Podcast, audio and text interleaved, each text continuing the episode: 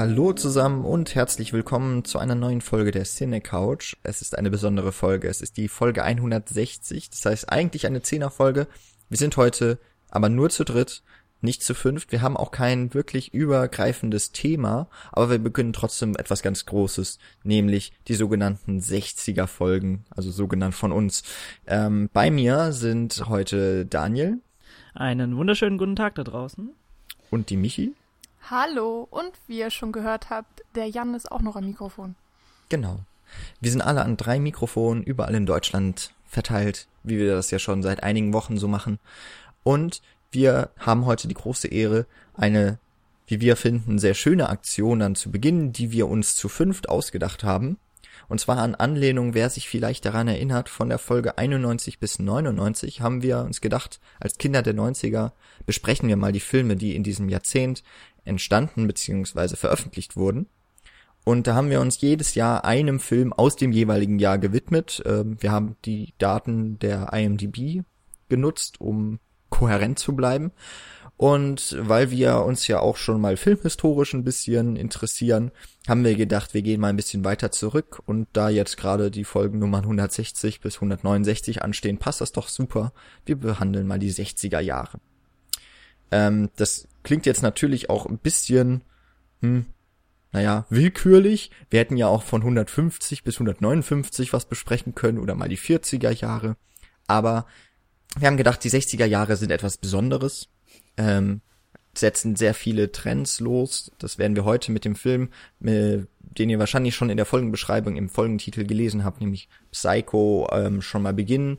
Äh, wir werden auch klären, warum wir diesen Film ausgewählt haben. Und er ist eben nur einer von zehn Filmen, die wir jetzt in den nächsten Wochen besprechen werden, die allesamt, zumindest aus unserer Sicht, aber ich glaube auch aus filmhistorischer, ziemlich wichtig und äh, dementsprechend auch bekannt geworden sind. Ähm, nur so, um das ganz kurz zu umreißen, wir wollen jetzt hier äh, nicht ewig um den heißen Brei herumreden. Äh, die 60er Jahre sind das Jahrzehnt, in dem das europäische Kino generell, vor allem aber das französische Autorenkino mit der Nouvelle Vague, so Regisseure wie Godard, Truffaut, René oder Chabrol groß werden, die zuvor als Filmkritiker mit Filmclubs oder das, ja, eigentlich das Cinephile äh, Filmschauen mitbegründet haben mit den Cahiers du Cinema äh, in den 60er Jahren bricht das goldene Zeitalter des italienischen Kinos an. Hier seien mal zwei Regisseure zu nennen, Fellini und Antonioni beispielsweise. Äh, in Deutschland wird 63 das Oberhausener Manifest verabschiedet und Papas Kino für tot erklärt. In Hollywood äh, machen sich junge Filmemacher auf den Weg und stellen sich gegen das Studiosystem und bringen die Counterculture in das große Mainstream-Kino. In England witzigerweise werden große Franchises gebildet. Äh, James Bond sei da genannt als eine große Rolle, der bis heute das Kino dominiert. Und auch dadurch, dass Filmmaterial günstiger wird, also zum Beispiel auch 16 Millimeter Projektoren erschwinglich werden und so, äh, nicht Projektoren, die Kameras, äh, werden auch Exploitation und Underground Kino sehr viel populärer in sogenannten Midnight Screenings. Das sind jetzt so ein paar Sachen, die werden wir auf jeden Fall allesamt abdecken. Was wir natürlich nicht schaffen werden, und das denke ich mal ist logisch, in zehn Folgen alles abzudecken. Deswegen haben wir uns versucht, so eine schöne Auswahl zu machen aus sehr bekannten Filmen, vielleicht auch ein paar, die wir zumindest noch nicht kannten vorher. Und hoffen, dass wir euch da auf eine sehr interessante und ereignisreiche Reise durch die 60er Jahre mitnehmen und heute eben den Anfang mit ja einem der vielleicht sogar bekanntesten Filme der 60er Jahre würde ich mich jetzt mal so aus dem Fenster lehnen. Zumindest mit der bekanntesten Szene fast der Filmgeschichte. Ja, also das Psycho. kann man schon so sagen, glaube ich. Ähm, also ich, bin auch der Meinung, dass wir da eine ganz, ganz äh, schöne Mischung eigentlich hinbekommen haben, äh, um jetzt nicht sagen zu wollen, dass uns äh, die Auswahl leicht gefallen ist. Also wir haben stundenlang äh, miteinander diskutiert und äh, mit uns gerungen, welche Filme der, wir denn jetzt in den einzelnen Folgen besprechen wollen. Aber ich denke mal, äh, wenn es noch Filme geben sollte, beispielsweise jetzt in, im Jahre 60, ähm, dann äh, gehen wir da später noch mal ganz kurz drauf ein. Jetzt wollen wir uns erstmal hauptsächlich äh, Psycho und Alfred Hitchcock widmen. Genau. Also ähm, seid uns nicht böse, das ist natürlich, ja, es kann nicht jeder Film äh, aus den 60ern oder eben aus dem Jahr 1960 hier besprochen werden.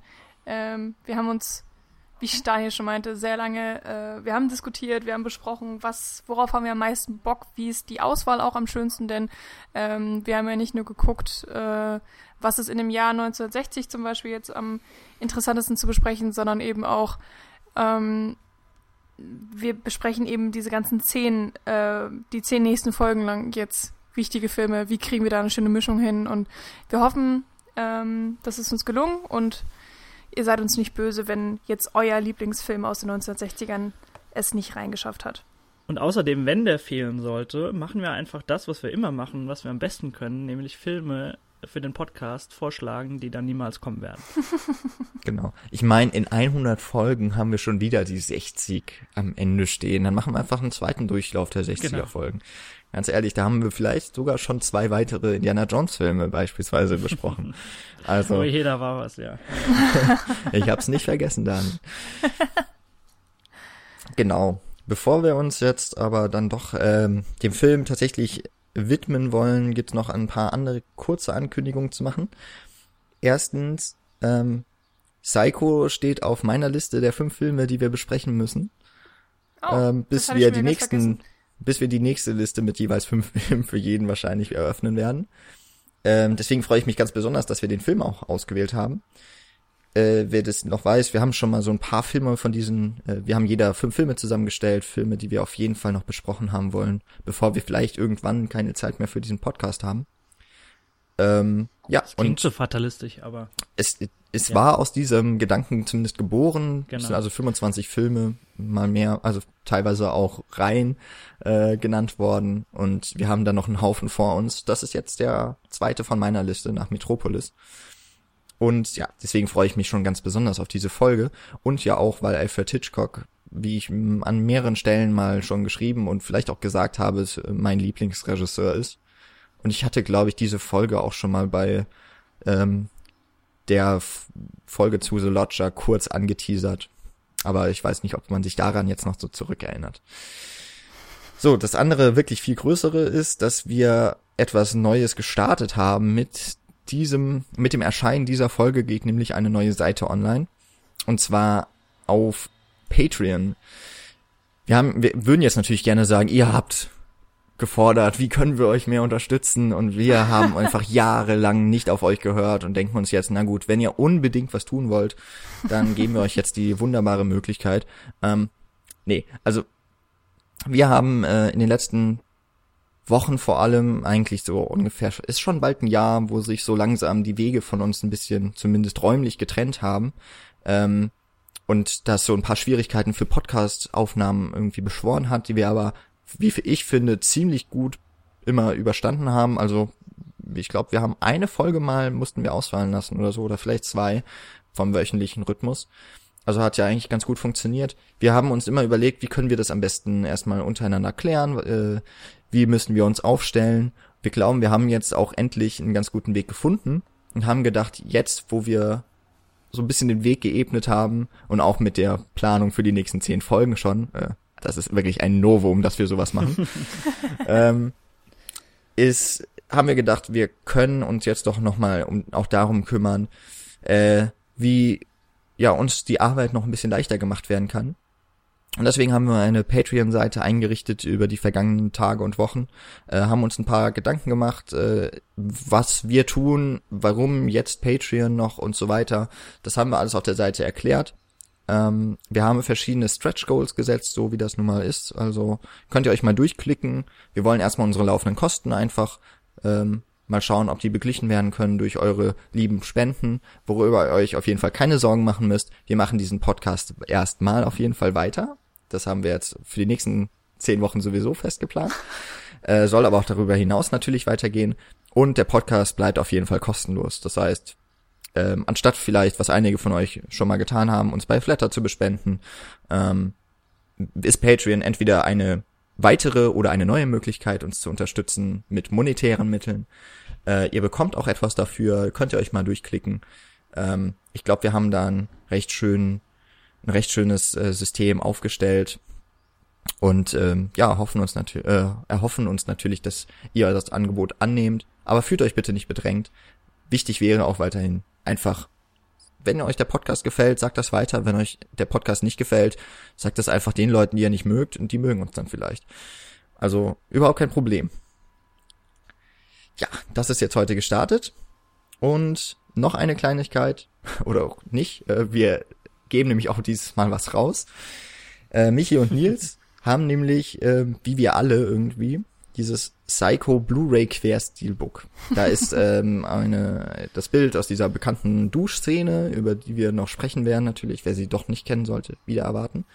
Und ähm, weil wir den so häufig haben, haben wir gedacht, wir brauchen den gar nicht so oft.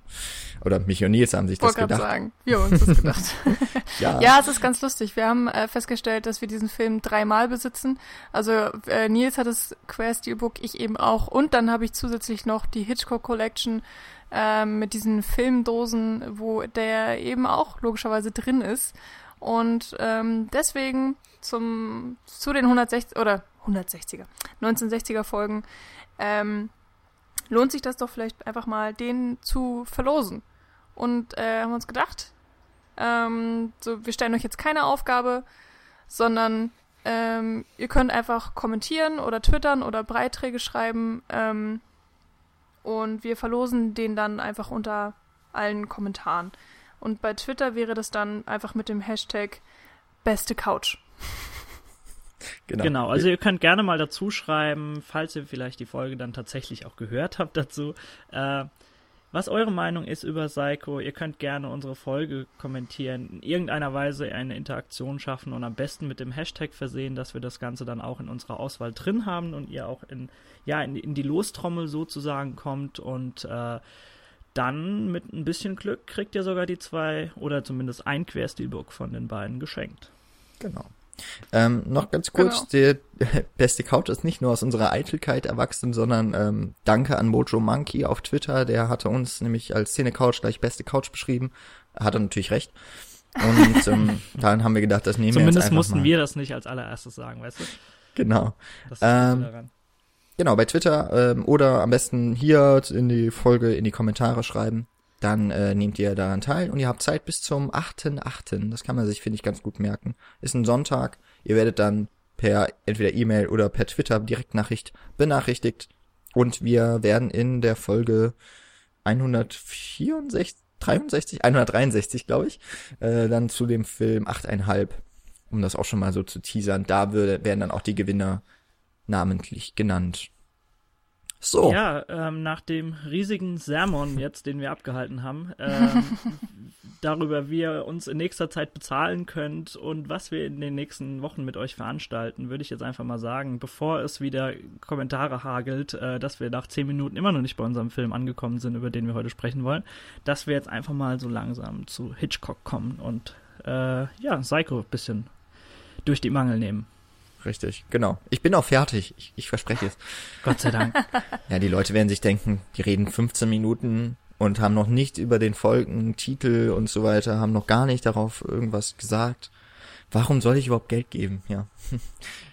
Kann man ihnen nicht verübeln. Aber mein Gott, Nein. das muss auch mal sein. Immerhin, äh, ihr seid jetzt ein bisschen im Bilde und äh, man kann uns ja auch vorspulen. Also Vielleicht ja, sind genau. wir ja so nett und schreiben unten in den Show Notes, wann wir tatsächlich mit der Filmbesprechung anfangen. Vielleicht sind wir auch einfach faul und vergessen es und dann müsst ihr euch das alles nochmal anhören. Aber wir alle wissen die richtige Antwort auf diese Frage, aber lassen wir es mal im Raum stehen. Außerdem hab ich, haben wir uns alle so viel Mühe gegeben. Jetzt die letzten 15 Minuten. Das stimmt. Mühe gegeben hat sich auch Alfred Hitchcock. Badadam. Wahnsinn. Ich sollte ins Radio. ähm, Alfred Hitchcock mit Psycho, zumindest kann man das äh, behaupten, wenn man den Film sieht. Ich glaube, wir sind uns alle schon mal vorweg einig und eigentlich ist sich die ganze Welt darüber einig, dass es ein grandioser Film. Darüber müssen wir schon mal gar nicht so viele Worte verlieren. Warum, das vielleicht dann schon eher. Ähm, wir gehen übrigens davon aus, dass dieser Film so bekannt ist, dass wir den diesen großen Schockfaktor, der den Film damals eigentlich so mit äh, in der Rezeption ähm, ja auch eigentlich bekannt gemacht hat, dass wir den auch verraten können solltet ihr wieder erwarten, den Film nicht kennen und ähm, ja, wartet dann vielleicht einfach darauf, dass ihr das Steelbook gewinnt. Oder guckt euch den Film an. Äh, wir gehen aber einfach davon aus, ihr kennt ihn alle.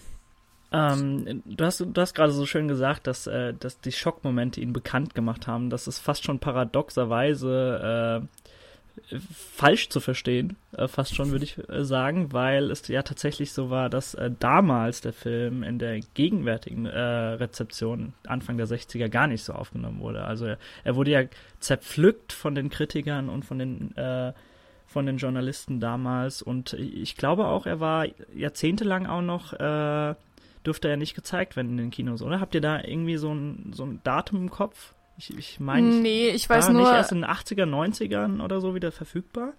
Das weiß ich jetzt nicht genau. Ich weiß nur, dass sich halt äh, viele Kinos so ein bisschen gesperrt haben, den zu gucken, ja. äh, den zu also, zeigen. Es war, also es war auf jeden Fall ein sehr, sehr großer Aufreger damals und äh, er wurde auch sehr, sehr äh, lange als so, ja, in gewisser Weise schon fast als Schandfleck äh, im Öfre von äh, Hitchcock angesehen und so als, ja, als Delle oder wie man es auch immer bezeichnen möchte. Und erst so in den letzten 20, 25 Jahren hat er dann wirklich erst die Wertschätzung erfahren, die ihm eigentlich zukommen muss seit mhm. Anfang an. Da könnte man jetzt anfangen zu diskutieren, ob er seiner Zeit voraus war, aber ich finde, das ist immer so ein bisschen müßig zu besprechen. Wir können ja auf jeden Fall nochmal drauf eingehen, was Hitchcock neu oder eben anders gemacht hat ähm, und äh, was ähm, ja, was ist das überhaupt für ein Film, Psycho? Oder wie kann man den auch vielleicht so in die 60er ähm, oder in die Zeit mit ähm, einbetten. Das finde ich alles auch sehr spannend. Ähm, was ich noch weiß zu dieser Veröffentlichungssache, dass, äh, dass es sieben Jahre gedauert hat, bis er dann im Fernsehen gezeigt wurde. Äh, also ich Aber wahrscheinlich auch nicht in der Version, die wir heute vorliegen haben. Also ich Doch, ich glaube schon. Vorstellen. Also auf jeden Fall 67 äh, wurde er dann zum ersten Mal auch im britischen Fernsehen gezeigt. Mhm. Ähm, aber ich weiß gar nicht, wie die Stimmung zu der Zeit um den Film herum war. Aber ja klar, er hat sehr, sehr viel ähm, Aufruhr erregt.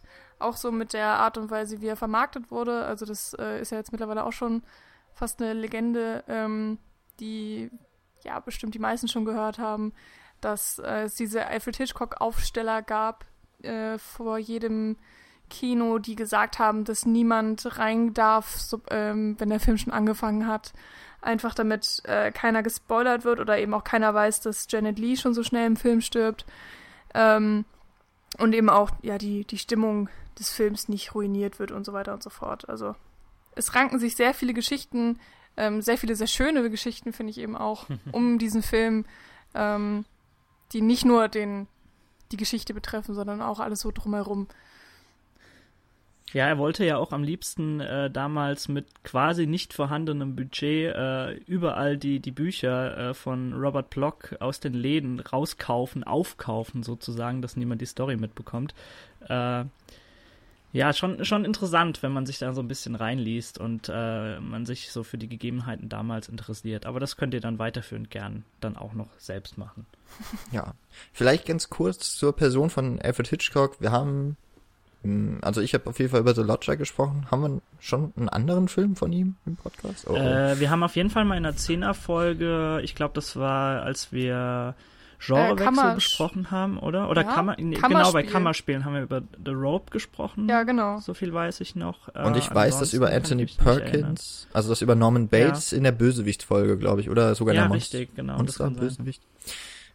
kann man nachhören in einer der glaub, beiden Folgen. Ich glaube beides tatsächlich. Also bei, bei der Monster-Folge, da waren wir halt dann auch irgendwann mal kurz so bei diesen Menschen, die eben zu Monstern werden oder so. Und ich glaube, mhm. da sind wir dann auf ihn eingegangen. Und dann kann man ja vielleicht noch kurz sagen, also Alfred Hitchcock ist eigentlich ein britischer Regisseur, hat auch in, ähm, das habe ich auch schon mal erwähnt, äh, in, er hat in Deutschland äh, seine ersten so Gehversuche am Set mit ähm, gemacht, hat an in äh, England seine ersten Filme gedreht und ist eben auch durch eben den Zweiten Weltkrieg, durch die Bebombung von London, vor allem eben äh, durch das Bombardement der, der Nazis, ist er nach Amerika geflohen, wie das sehr viele Künstler ja in dieser Zeit gemacht haben, aus ganz Europa nach Amerika gekommen und dort eben in Hollywood anfangs auch noch mit relativ großen Problemen seine Vision durchzusetzen, später mit einem gefühlten Freifahrtschein eigentlich seine Filme machen konnte. Ähm, Genau, da hat er dann im Grunde, eigentlich ja in Amerika sind dann die großen Filme von ihm entstanden. Vertigo, äh, zwei Jahre vor Psycho, der als, ich glaube, mittlerweile durch, vom AFI, also dem American Film Institute, als bester Film aller Zeiten gilt. Äh, nicht mehr Citizen Kane, ich glaube, der ist nur noch beim BFI auf Platz eins. Fenster zum Hof, der unsichtbare Dritte, also North Bay, Northwest, Rear Windows, noch weitere ganz, ganz große Filme des Regisseurs, der auch im Fernsehen mit Alfred Hitchcock Presents und so weiter jahrelang vertreten war. Habt ihr ähm, davon mal irgendwas gesehen, von diesem Hitchcock Presents?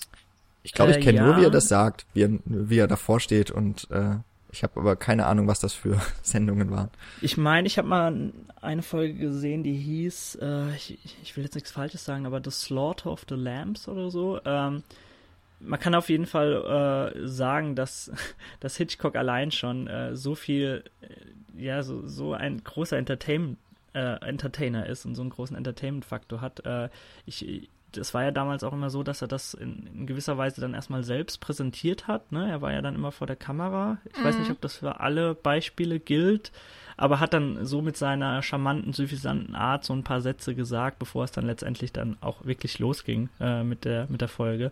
Es ist einfach sehr sehr schön anzusehen. Ich glaube, äh, ich weiß nicht, ob auf eurem Querstilbook, das ist ja auch eine äh, Special Version, ob da äh, also es könnte sein, dass da tatsächlich ein, zwei Folgen davon drauf sind, äh, weil bei ich, ich habe beispielsweise diese 50th äh, Anniversary Edition auf Blu-ray. Äh, da sind auf jeden Fall Folgen dabei. Ich weiß, ich kann jetzt also, aber nicht für beide Versionen äh, sprechen. Hier steht tatsächlich drauf, Alfred Hitchcock präsentiert A Lamp to the Slaughter.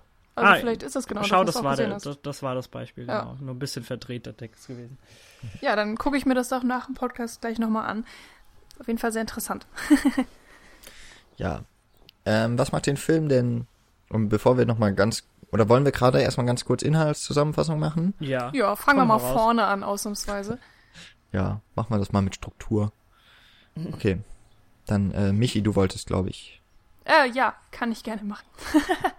also, ähm, ich sag's einfach nochmal. Psycho, ein Film von Alfred Hitchcock von 1960. Für alle, die es noch nicht geschnallt haben bisher. Ähm, ordnet sich so ein bisschen im Genre des äh, Horror- äh, oder auch Thriller-Films äh, ein und äh, handelt davon, dass äh, Marion Crane ähm, ein bisschen unglücklich verliebt ist in, in ihren ja, Freund äh, Sam. Sie haben eine Fernbeziehung. Und auf der Arbeit kriegt sie dann die Möglichkeit, ähm, 40.000 Dollar zu stehlen, mit denen sie dann abhaut und eben zu ihrem Freund fährt, ähm, damit sie zusammen eine glückliche Zukunft haben können. Ähm, aber auf dem Weg, der wie gesagt sehr lang ist aufgrund der Fernbeziehung, macht sie einen Stop in einem äh, Motel, weil das Wetter auch sehr schlecht wird, und landet dann im Bates Motel bei äh, Norman Bates, wo sie dann, äh, wie sagt man das, nächtigt, einhergeht. Ähm, ja, wie alle wissen, hoffentlich, die diesen Podcast hören, bringt er sie dann oder wird sie in, einer, in dieser qualvollen Duschszene äh, umgebracht. Ähm, und dann geht ihre Schwester Lila Crane zusammen eben auch mit dem Freund Sam und einem ähm, Privatermittler, äh, der sich Abogest nennt, auf die Suche nach ihr, weil sie eben dann natürlich seit Tagen und Wochen nicht auftaucht und mittlerweile jeder weiß, dass sie auch das Geld gestohlen hat. Ähm, und Arbogast findet tatsächlich auch das Bates Motel und Norman Bates und die Sache ähm, ja, nimmt seinen Lauf.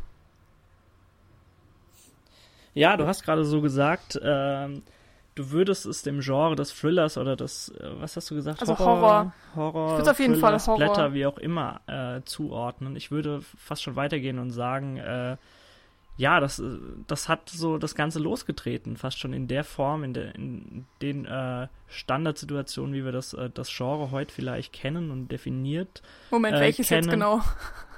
Das Blättergenre? Erstmal, das, ja, nee, erstmal, ja, so die, diese Mischung vielleicht auch, die es ausmacht, also Psychothriller, wie auch immer. Ich weiß nicht, wie ihr es, es am liebsten nennen würdet.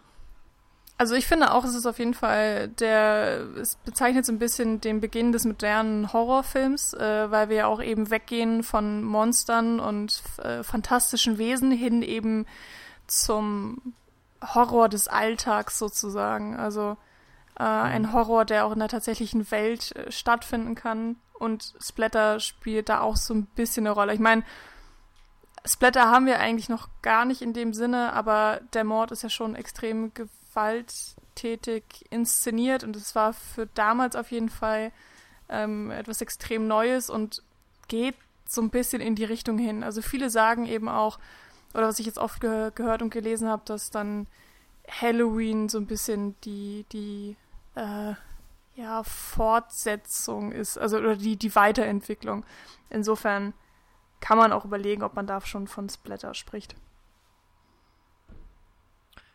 Also, wo ich eben so die, die klare Ver oder die, die Verbindung zu dem, was später so das Splatter-Genre vielleicht wird, also Halloween ist ja da auch noch recht zaghaft in, in der Form und Darstellung der Gewalt ist, wenn man sich eben die Duschszene, die sich ja so eingebrannt hat in die Filmgeschichte, das mhm. Gedächtnis, ähm, wenn man sich diese Schnitte anschaut und eben auch das Messer, das verwendet wird, das sieht halt eins zu eins fast so aus, wenn äh, Halloween beginnt mit dem Mord an einem an einem jungen Mädchen.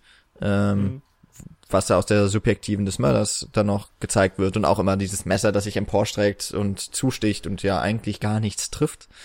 Ja, klar. Aber ähm, da, das ist, glaube ich, ein direktes Zitat auf diesen Film, wie sowieso Psycho oder auch viele Filme von Alfred Hitchcock sowieso in der Filmgeschichte dann noch viel zitiert wurden.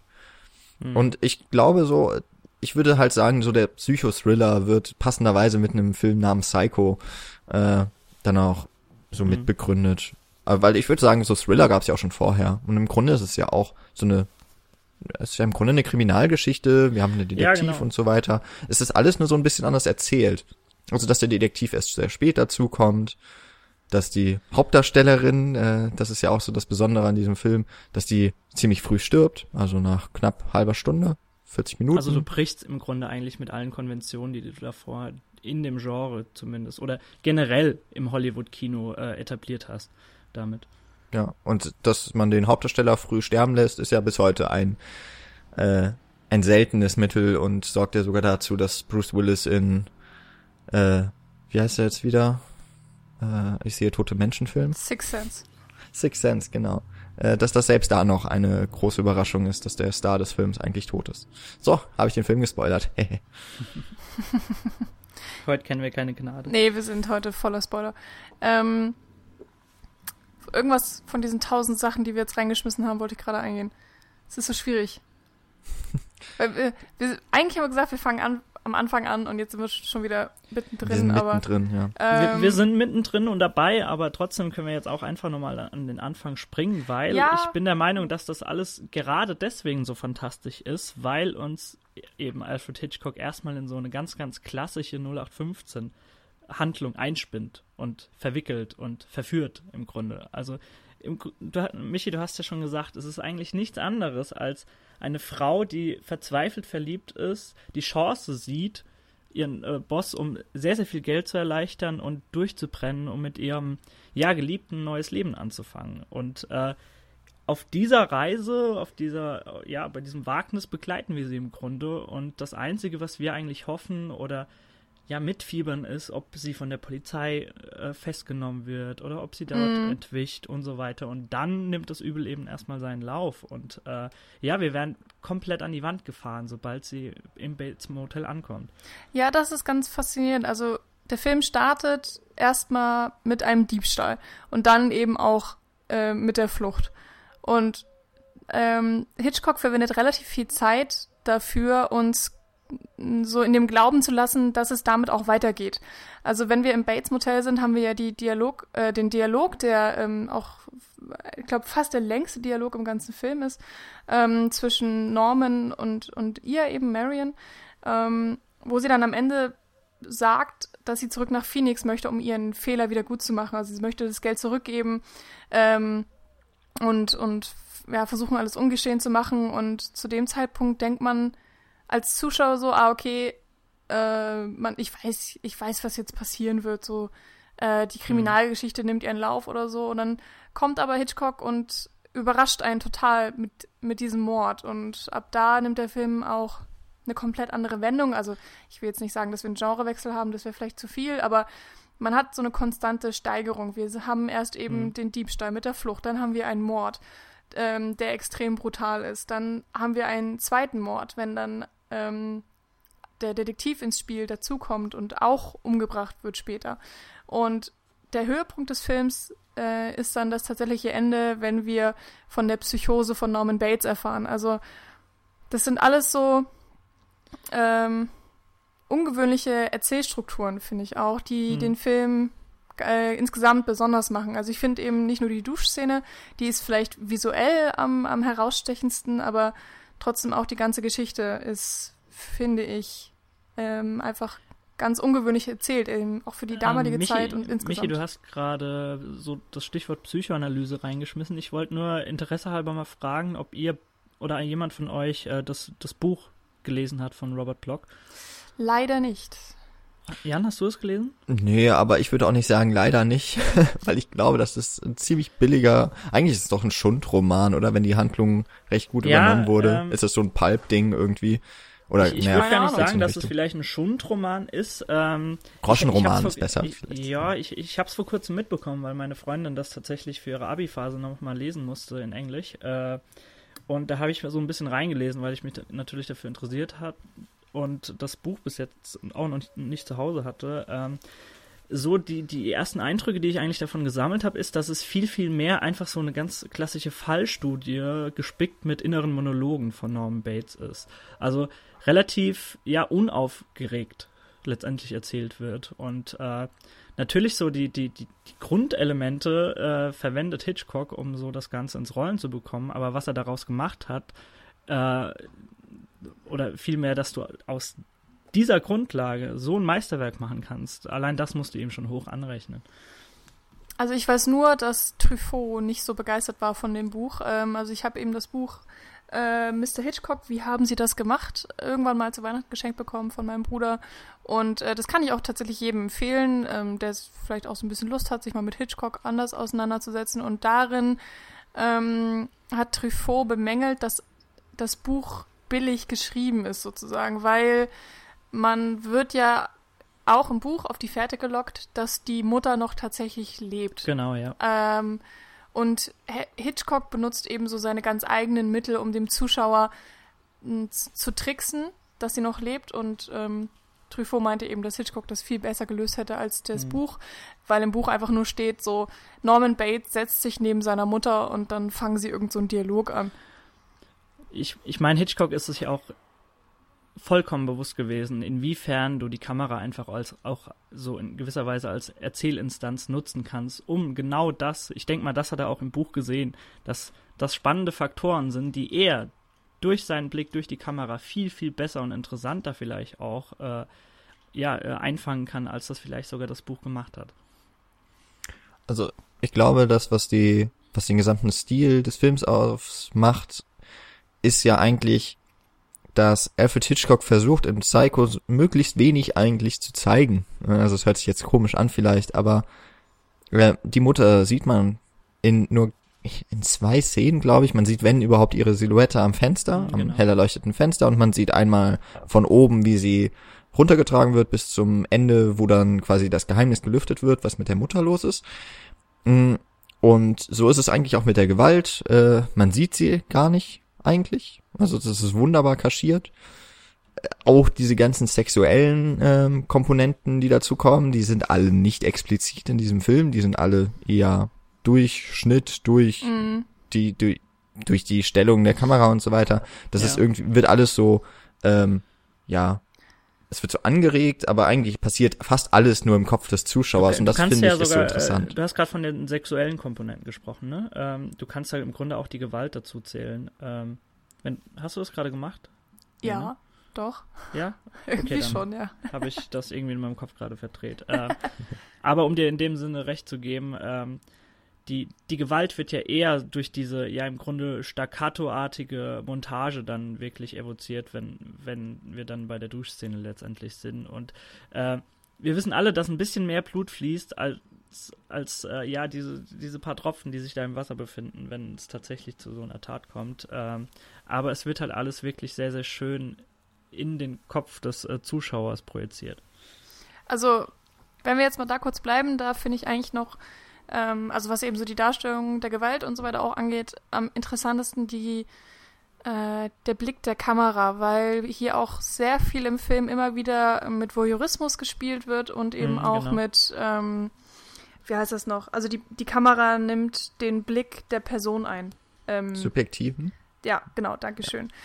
Und ich weiß es nicht, ob es stimmt, aber ich habe jetzt auch in ein paar Interviews äh, oder eben auch so Making-of-Sachen gesehen oder gehört, dass hier zum ersten Mal der Blick des Täters auch angenommen wurde, weil die Kamera ähm, äh, an einem Punkt ganz besonders den Blick von Norman Bates einnimmt in der ähm, ja mit dem Wandgemälde wahrscheinlich genau ne? in der Szene, ja. wo er eben durch äh, durch das Guckloch guckt und dann ist der Zuschauer so der Peeping Tom und das hat es anscheinend vorher in der Form auch noch nicht gegeben. Ähm, ich, was das Ganze vielleicht ganz gut zusammenfasst, ich glaube in der Filmwissenschaft wird da oft so von äh, um es vielleicht ein bisschen verklausuliert auszudrücken, von der Pathologie des verbotenen Blicks gesprochen. Also äh, das ist so ein roter Faden, der sich durch den ganzen Film zieht. Also dieses, dieses Konzept des, ja, vielleicht ständigen, dieser ständigen aktiven Beobachtung, aber auch das Gefühl, beobachtet zu werden. Also es fängt ja schon vom ersten Shot an, äh, dass wir quasi über diese, ich weiß nicht, welche Stadt ist das? Ist das New Jersey? Kein, Phoenix. Kein Phoenix, danke, äh, wir so drüber fliegen und letztendlich dann vor einem Fenster landen, in das die Kamera dann so ein bisschen reinfliegt und wir die beiden dann beobachten, äh, äh, als sie sich in diesem Stundenhotel da getroffen haben. Es zieht sich weiter, beispielsweise, wenn sie dann letztendlich Gewissensbisse hat, die sich dann durch dieses, durch diesen inneren Monolog oder durch dieses Voice-Over zeigen, wenn sie im, im Auto ist und sich dann diese ja, Gespräche äh, zusammenspinnt, was die anderen jetzt alles über sie denken könnten. Also sie fühlt sich dort irgendwie beobachtet, das äh, spitzt sich noch zu, wenn sie dann tatsächlich auf den Polizisten trifft, der sie dann äh, wahrscheinlich so, so gefühlt durch die halbe Weltgeschichte verfolgt und sie auch dann dieses andere Auto ähm, ja kauft, um irgendwie ja untertauchen zu können. Und das kulminiert fast schon in dieser, in, das, in dieser Szene, die du gerade angesprochen hast, Michi, also mit dem Wandgemälde, wenn wir tatsächlich äh, dann mit Norm Bates sie beobachten, als sie sich auszieht. Und ich finde, da ja vollzieht sich so ein interessanter Wechsel. Also du hast zwar dieses beobachtet sein und beobachtet äh, fühlen, äh, innerhalb des ganzen Films. Allerdings wird das so langsam, diese, dieses Gefühl, dieses Unwohlsein, wird so langsam von der Marion auf den Zuschauer übertragen, wenn ihr wisst, was ich meine. Noch nicht ganz. also, du meinst jetzt, dass. Meinst du dann auch, dass der Zuschauer als. Ja, im, im Grunde ist es ja wieder so ein klassisches Ding, äh, ja, dieser Hitchcockschen äh, Suspense. Also äh, im Moment, als er ihn durch das Wandgemälde oder durch dieses Loch schaut, wissen wir ja mehr als Marion, die im äh, er ist jetzt zwar suspekt so ein bisschen, aber sie vertraut ihm ja im Grunde dann letztendlich. Äh, und in dem Moment wissen wir im Grunde mehr als Marion, als also dass mit ihm zumindest irgendwas äh, schief läuft, als er sie beobachtet durch diese äh, durch dieses Guckloch und äh, wir haben im Grunde Angst um die Protagonistin und äh, ja, diese, dieses Unwohlsein durch dieses beobachtet werden, das ist ja von Anfang an gegeben bei Marion, aber das, ja, das projiziert sich so letztendlich auf den Zuschauer. Weil wir ja mitfühlen mit ihr. Wisst ihr? Mhm. Ja, aber ich fühle mich ja dadurch nicht beobachtet selbst. Also Nein, aber ich meine ja das Gefühl des Unwohlseins, dass sich so. das so projiziert auf dich.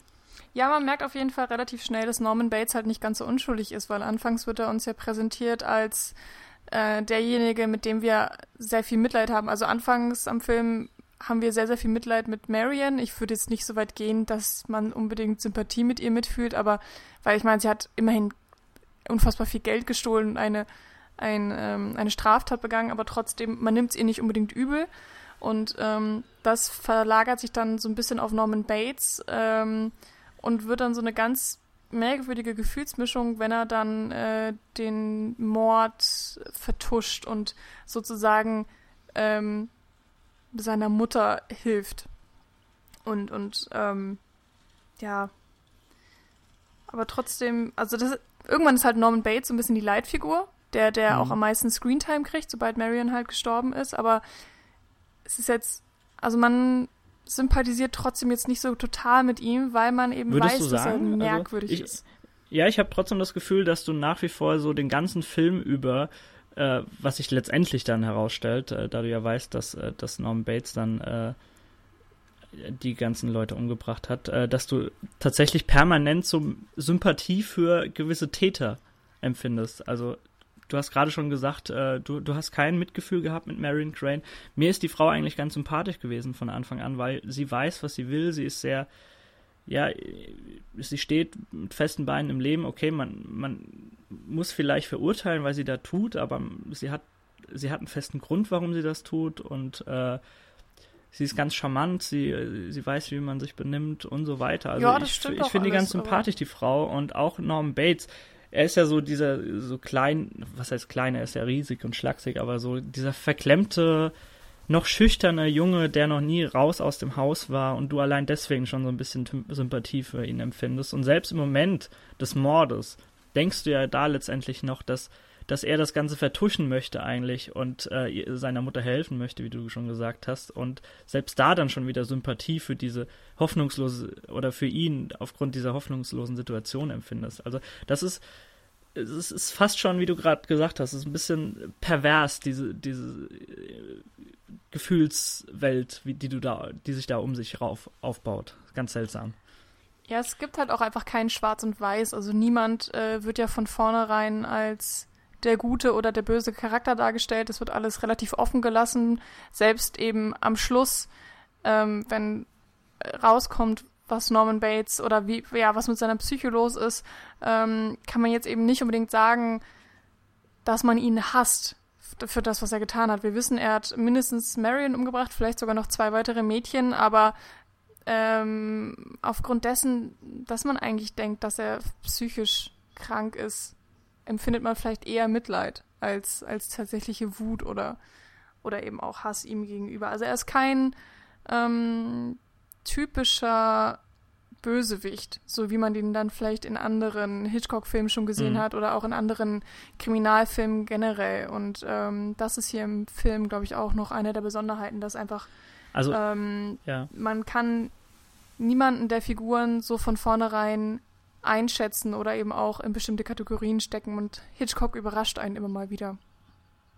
Ja, das kulminiert ja am Ende dann auch so ein bisschen in, die, in dieser Fratze, die er dann zieht, äh, ich glaube, da ist dann dieser innere Monolog, dass äh, wer denkt, also ich könnte nicht mal dieser Fliege was zu Leide tun, dann grinst er in die Kamera und äh, ich glaube, Hitchcock hat damals auch äh, sogar gesagt, dass es im Grunde wollte er daraus so eine so eine böse Komödie, Satire schaffen, äh, die in diesem Moment dann so sich zuspitzt und ich glaube, er hat ihn äh, äh, jahrzehntelang auch so als Fun Picture beschrieben, wenn, wenn du ihn drauf angesprochen hast also was ich jetzt gerade so merke, wir reden ähm, sehr viel jetzt über das, was eigentlich auch mit eigentlich so das Besonderste nochmal an dem Film ist. Viele besondere Sachen, aber eben Norman Bates ähm, als Figur.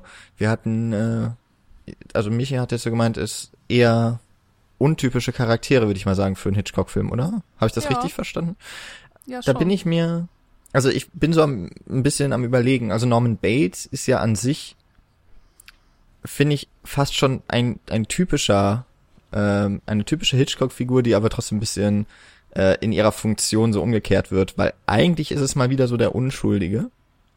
Hm. Würde ich sagen. Also, weil äh, man muss halt damit irgendwie klarkommen, was Hitchcock, dass er sich da ja schon so ein bisschen mit Freud und so, also mit Freuds Thesen von der Psychoanalyse äh, befasst.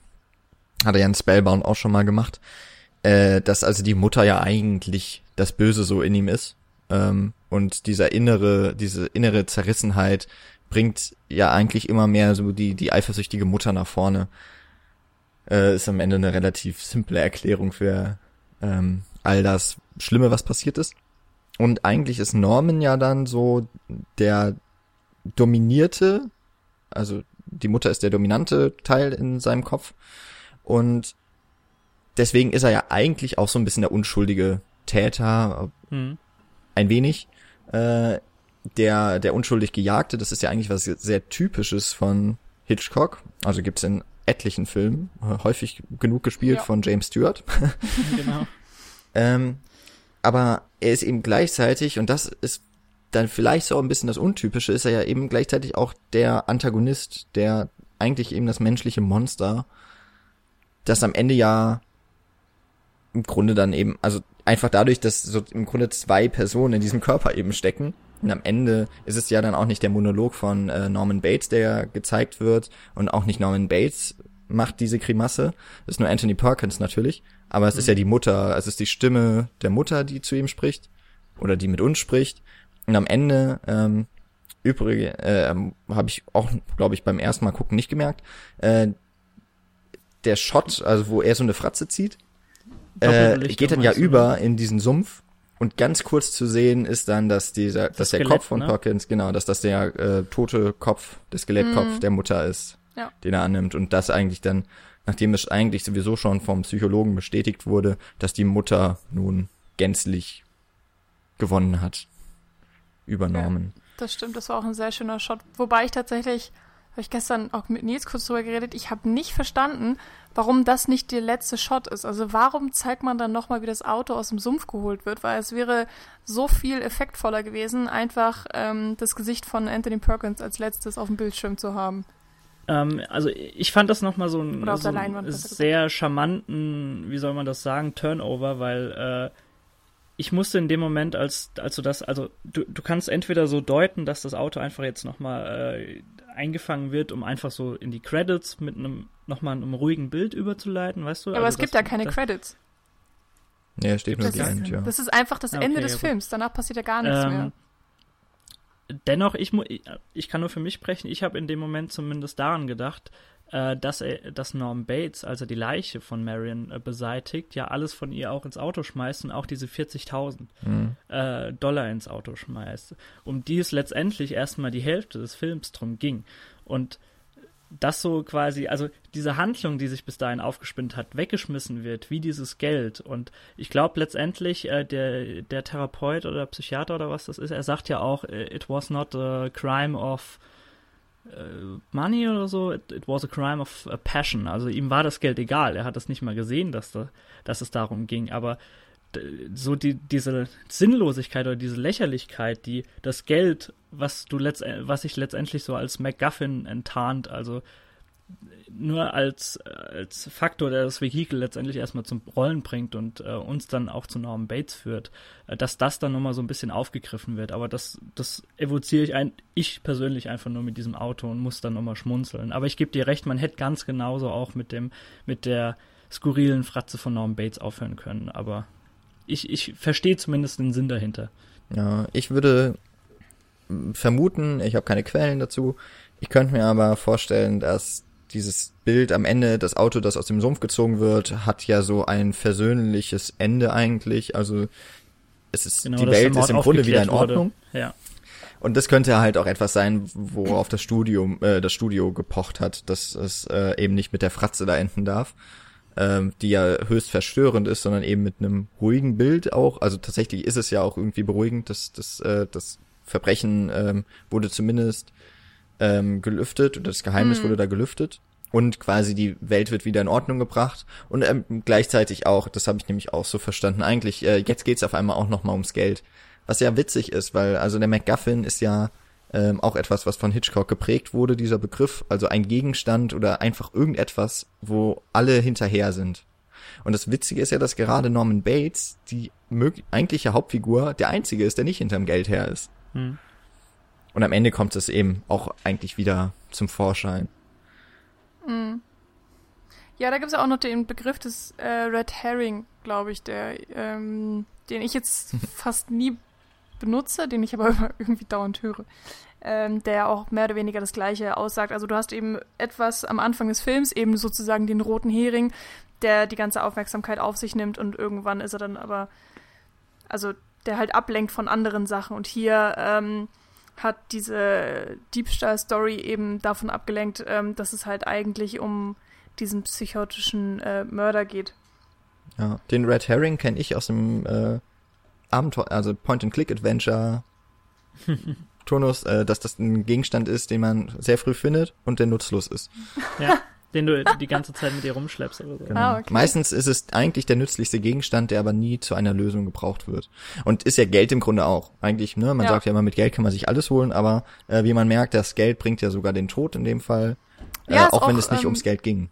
Auch ganz interessant, dass ja sogar Norman Bates äh, sich beschwert, dass halt niemand ins äh, Motel kommt, dass äh, dadurch, dass der Highway weg ist, äh, die Zimmer immer leer stehen. Also da könnte man sogar auch denken, hm, vielleicht haben die Geldprobleme, vielleicht würden sie das Motel auch gerne aufgeben und in die Stadt ziehen. Aber ja, darum geht's ja einfach nicht. Also für ihn ist ja das Motel eigentlich der perfekte Rückzugsort. Hier kann er ähm, sozusagen schön gemütlich mit seiner Mutter dann noch äh, zusammenleben, ohne dass er gestört wird eigentlich und ab und zu ähm, seine Psychosen ausleben.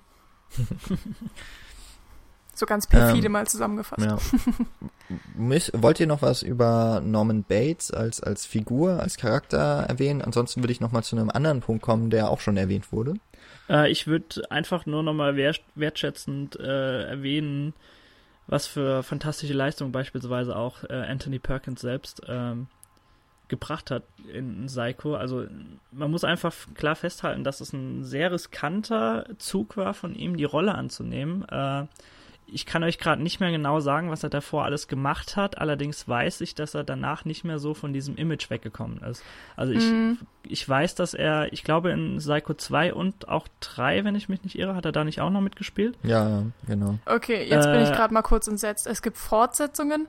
Ja. Ja. Ich glaube, der zweite war auch gar nicht so schlecht damals. Es gibt sogar Psycho 4, sehe ich gerade. Oh Gott. Es ist Ewigkeiten her, dass ich den zumindest gesehen habe. Oh, das ist ja gerade. Jedenfalls wollte ich nur noch mal sagen, dass äh, also es war für ihn sehr, sehr schwer, davon wieder wegzukommen, aber er, er ist in dieser Rolle meiner Meinung nach aufgegangen, hat da sehr, sehr viel Herzblut reingesteckt. Also ich könnte mir, äh, ich habe ja schon erwähnt, dass ich kurz in das Buch reingelesen hatte und David Norman Bates als ja so ein bisschen schwergewichtiger, ganz normaler äh, Typ beschrieben, der sich eigentlich durch nichts Besonderes äh, auszeichnet und den du eigentlich, wenn du an ihm vorbeilaufen würdest, nicht als ja, Persönlichkeit wahrnehmen würdest. Also äh, sobald er aus deinem Blick verschwunden wäre, wäre er auch nicht mehr existent für dich. So ein bisschen wird er beschrieben. Und Anthony Perkins ist so, hat auch so von Gestik und Mimik her so das, das fantastisch einfach für die, für die Rolle gemacht. Also dieses, ja, dieses suffisante, charmante, wenn er einfach, wenn er, die, wenn er grinst äh, bei den Dialogen, aber auch so dieses nervöse Etwas, also er ist ja immer so ein bisschen in sich zusammengekauert kauert, obwohl er fast an die zwei Meter groß gefühlt ist. Äh, und letztendlich auch jedes Mal, wenn er auf seine Mutter angesprochen wird, was er allein durch so ganz, ganz subtile Dinge, beispielsweise er hält mehrfach irgendwie ein Tablett in der Hand oder stützt sich so auf die Rezeption und ist die ganze Zeit so mit dem Finger am Trommeln und auch die, ja, der Kiefer, wenn er ganz normal spricht, er arbeitet die ganze Zeit. Also er setzt Gestik und Mimik wunderbar ein, um so diese, ja, diese, wie soll man das sagen, diese Affinität, die da zwischen Normalsein und Verrücktheit aufgebaut wird. Also diese Nähe von diesen zwei äh, Faktoren, äh, die vereint er sehr, sehr gut in, in, in seinem Schauspiel. Das wollte ich einfach nochmal festhalten. Und zu Marion Crane weiß ich nicht, also zu Janet Lee, sollen wir da auch nochmal konkret was zu sagen? Nö. Ich glaube, ist nicht notwendig. Nö. Sagen wir einfach noch kurz, Janet Lee war in Touch of Evil eine der beiden Hauptdarstellerinnen, ist eigentlich eine sehr bekannte Schauspielerin und eben besonders eigentlich auch, dass sie die Rolle annimmt und eben im mhm. Endeffekt nur eine halbe Stunde im Film zu sehen ist. Genau. Ist ja. mhm. Auch nochmal ganz witzig, äh, dass sie ja die Mutter von Jamie Lee Curtis ist, die dann halt in Halloween die Hauptrolle kriegt. Ja, genau, stimmt.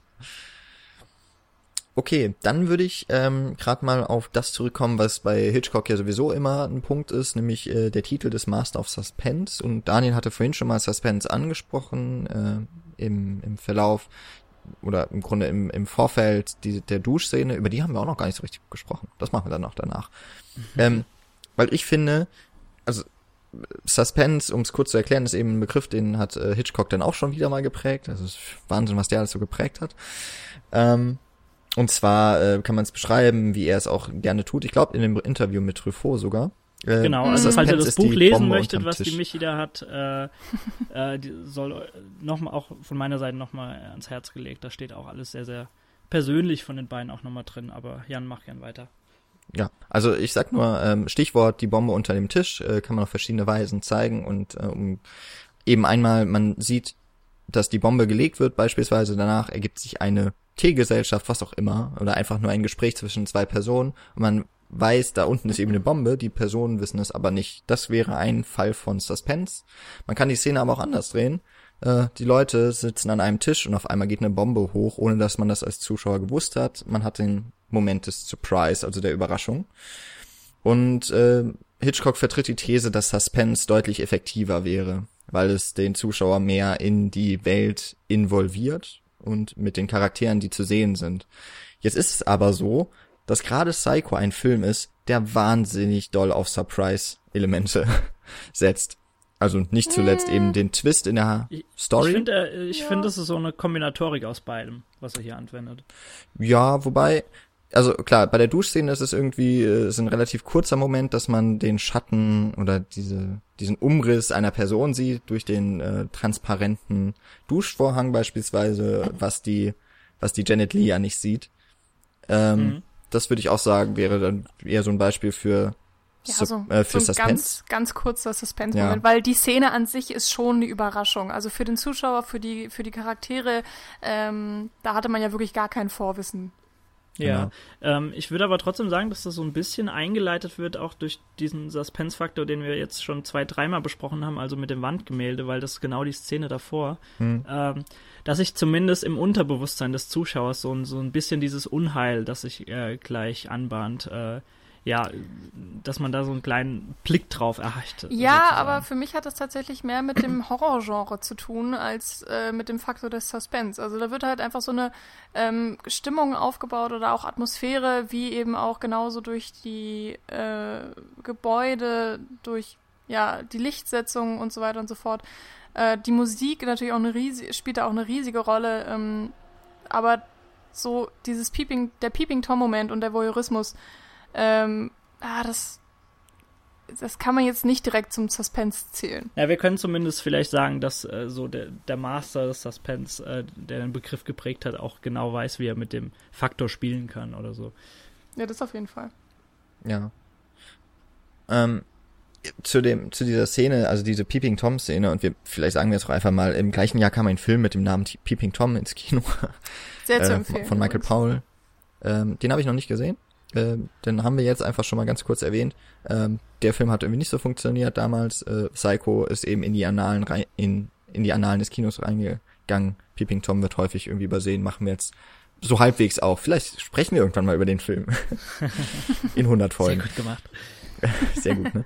ähm, bei dem, bei diesem Moment eben vor der Dusche habe ich halt eher nicht so das Gefühl, dass schon dieses Unheil angekündigt wird. Ich sehe, ich deute zumindest die Szene ein bisschen anders. Also, weil das, was sich ja zwischen Norman Bates und ähm, Marion Crane so ergibt, ist ja schon eine relativ hohe sexuelle Anspannung. Also man merkt ziemlich klar, Norman Bates findet die junge hübsche Blondine eigentlich ganz nett und mhm. äh, findet sie sehr anziehend. Und auch die äh, Marion Crane macht so Anstalten, dass sie den Norman Bates irgendwie eigentlich ganz nett findet. Also wenn er äh, zum Beispiel mit dem Tablett mit dem Essen kommt, steht sie sehr einladend in ihrer Zimmertür und ist dann ziemlich überrascht, dass er nicht mit in ihr Zimmer kommt. Also das war ja eigentlich ist ja fast eine deutliche Einladung, ähm, ja, Zeit miteinander ja. zu verbringen. Würde ich, würde ich mal so sagen. Also wir sind hier in den 60er Jahren. ähm, ja, also klar, eine, eine gewisse Sympathie oder so für ihn ist da, ähm, nachdem sie dann von seiner Mutter äh, also sie hat auf jeden Fall Mitleid für ihn, äh, weil sie hat ja mitbekommen, dass seine Mutter ihn übelst beschimpft hat, weil mhm. er ihr Essen bringen wollte. Und äh, ich glaube, sie hat so ein bisschen das Gefühl, dass sie das wieder gut machen muss, dass sie ähm, und ist deswegen vielleicht besonders nett zu ihm und freut sich natürlich auch, dass sie ja, nach der langen ja. Autofahrt irgendwie ein nette Ges nettes Gespräch mit ihm führen kann und ähm, ich hatte auch so das Gefühl, dass vielleicht so, so der mütterliche Instinkt, sie ist zwar keine Mutter, aber den Instinkt hat ja trotzdem jede Frau so inne, äh, dass der so ein bisschen geweckt wird, weil sie weiß, was da oben für ein Drachen auf ihn wartet. Äh, und deswegen, wie Michi gerade schon sagt, also äh, deswegen lieb zu ihm ist und äh, sich mit ihm beschäftigt. Aber so, so erotische Züge habe ich da jetzt auch nicht unbedingt rauslesen ich können. Ich würde auch nicht sagen, dass sie mit ihm flirtet. Aber natürlich, da ist ähm, einfach vielleicht eine, eine angenehme äh, Atmosphäre zwischen den beiden und man, ja klar, man merkt ganz deutlich, dass Norman Bates wirklich sehr interessiert an ihr ist und auch ähm, die Aufmerksamkeit mag, die er von ihr kriegt. Mhm. also das, ich würde auch sagen, also ich bleib bei meiner, bei meiner Deutung dieser einen Szene. Das legt sich dann bei Marion Crane relativ schnell, als sie von ausgestopften Vögeln ja, genau. ähm, umringt ist, ist so und sexy. ja und man jetzt von seiner, äh, was ja kein Hobby ist, sondern äh, eigentlich seine gesamte Zeit einnimmt. Ähm, und aber ich würde dann sagen, es kulminiert dieser Moment eigentlich dieser sexuellen Spannung zwischen den beiden darin, dass er sie durch das Loch ähm, in der Wand beobachtet ähm, und dann macht er das ja aber auch wieder zu und geht ja weg. Und damit ist irgendwie diese sexuelle Komponente erstmal irgendwie weg. Aber sie spielt ja eine ganz große Rolle in, in dem Verbrechen, das aus äh, Passion, was ist denn ein, ein äh, Verbrechen aus Leidenschaft, genau. Äh, um nur mal ganz kurz zu sagen, warum ich diese Szene im Original so gut finde, ist auch da wieder eben diese Andeutung, dass mir als Zuschauer klar ist, der guckt da halt durch, weil er eben äh, schon aroused ist von, also erregt ist von der Frau. Äh, der, ich meine, es fahren ja auch nicht viele Leute da vorbei. Ähm, da müsste das wahrscheinlich auch keine so hübsche Frau sein.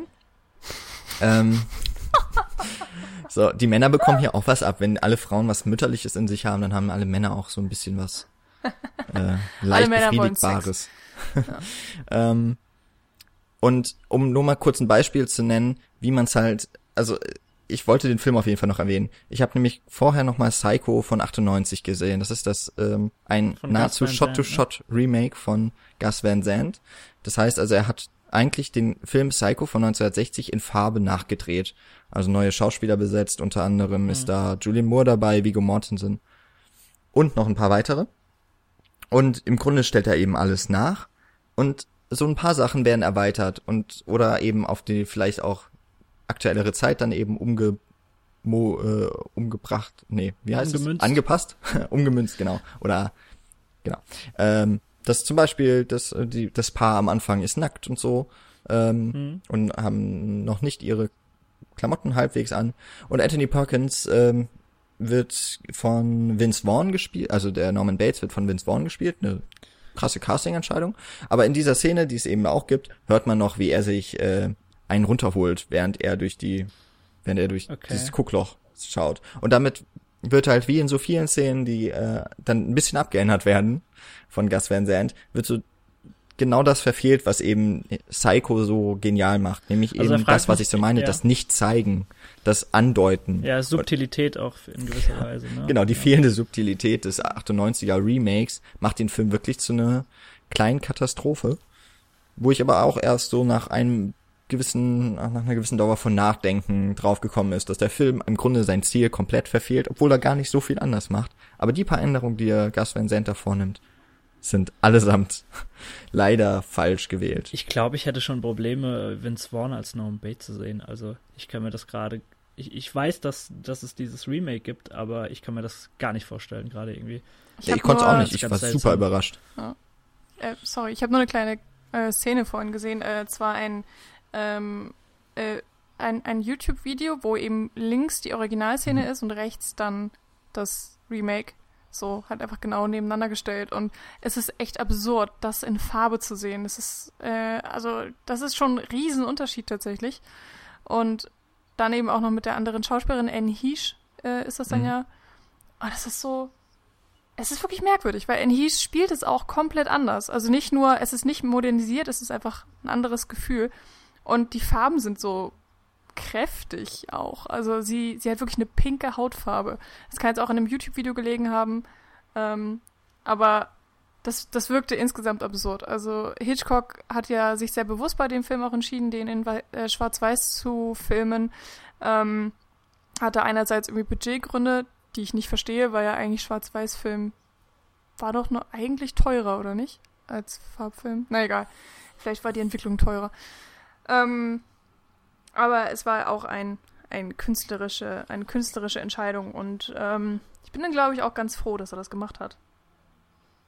Ja, ähm, also was man noch sagen kann zum, zum Kamera, äh, zu der Kameraarbeit vielleicht auch, und ich glaube, das hatte mich hier auch ganz am Anfang schon mal so gesagt, dass ja eigentlich so der Film so nach einer halben Stunde, äh, du hast gesagt, das ist kein Genrewechsel, aber er ändert so seine Stimmung komplett, ne? Mhm. Ich glaube, das war, also das hab, ist auch ein Gefühl, das ich habe. Und ich würde mal behaupten, ich müsste da noch mal genauer drauf achten, aber dass so die erste halbe Stunde generell deutlich heller ausge äh, ausbeleuchtet ist. die Szenen. Eher in einem gewissen High-Key, also mhm. ähm, die, die ist sehr stark beleuchtet einfach alles, es ist alles klar erkennbar, was im Bild ist. Und später wird der Film wirklich auch düster. Es gibt diese eine Szene, wo äh, Lila Crane, also die Schwester von Marion und äh, Marions Freund Sam, äh, bei Sam sind und äh, die stehen so im Bildvordergrund und man erkennt halt nur ihre Silhouetten, weil wirklich nur ja, der Hintergrund ausgeleuchtet ist, aber auch nur spärlich und auch das Bates Motel ist genau. ziemlich dunkel, ähm, das Haus Ich meine, dazu kommt noch das viktorianische Gebäude, was genau. im Hintergrund so lauert im Grunde. Es gibt auch mehrere nächtlichere Aufnahmen. Ich kann mich noch erinnern, dass der mm. Privatdetektiv dann nachts tatsächlich an so einer äh, Telefonzelle anhält mm. und äh, so die, die News verbreitet, die er jetzt äh, mittlerweile gesammelt hat.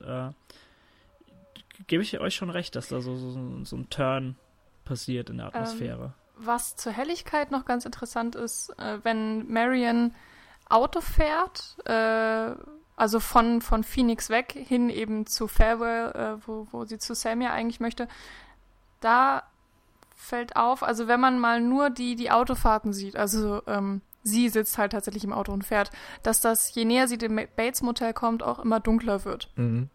Äh, was natürlich klar mit der Tageszeit zu tun hat. Sie fährt dann ja auch irgendwann nachts in diesem Regensturm.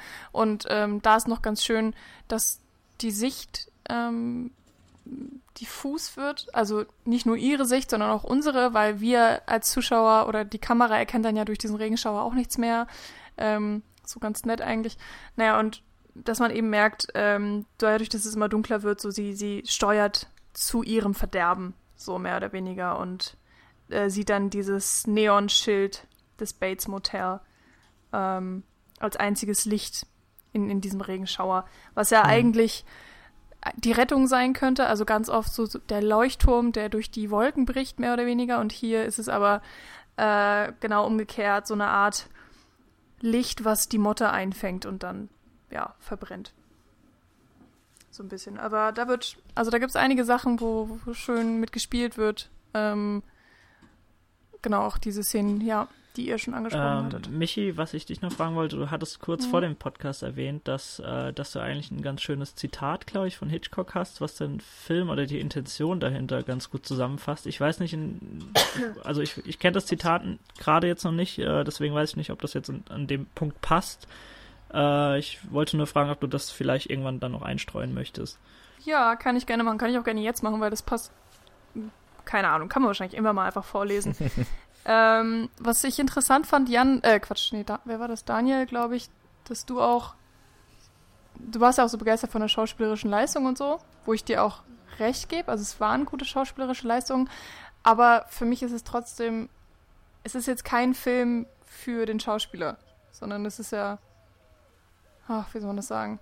Ich meine, es sind teilweise sehr gute Dialoge da, aber ich habe das Gefühl, keiner der Schauspieler konnte richtig glänzen. Ja, ich weiß nicht, also der, der Film lebt ja auch so ein bisschen für, für den Spannungsmoment, ne, den er dann, mhm. dann tatsächlich dann auch kreiert. Ähm, naja, aber kannst und, ruhig ähm, erstmal vorlesen. genau, weil ich gehe nämlich darauf ein, weil ähm, Hitchcock selbst dazu auch was sagt. Also es ist eben ein kleiner Ausschnitt, den ich jetzt vorlese aus eben dem Buch Mr. Hitchcock, äh, wie haben Sie das gemacht, in dem, äh, für die, die es nicht wissen, François Truffaut ähm, über Jahre Interviews geführt hat und in dem Buch zusammengebracht. Und Truffaut stellt Hitchcock die Frage, könnte man Psycho als einen Experimentalfilm bezeichnen? Und darauf antwortet Hitchcock, vielleicht. Für mich lag die Hauptbefriedigung darin, dass er aufs Publikum gewirkt hat. Daran liegt mir am meisten. In Psycho kam es mir kaum auf das Sujet, Sujet an, auch nicht auf die Person.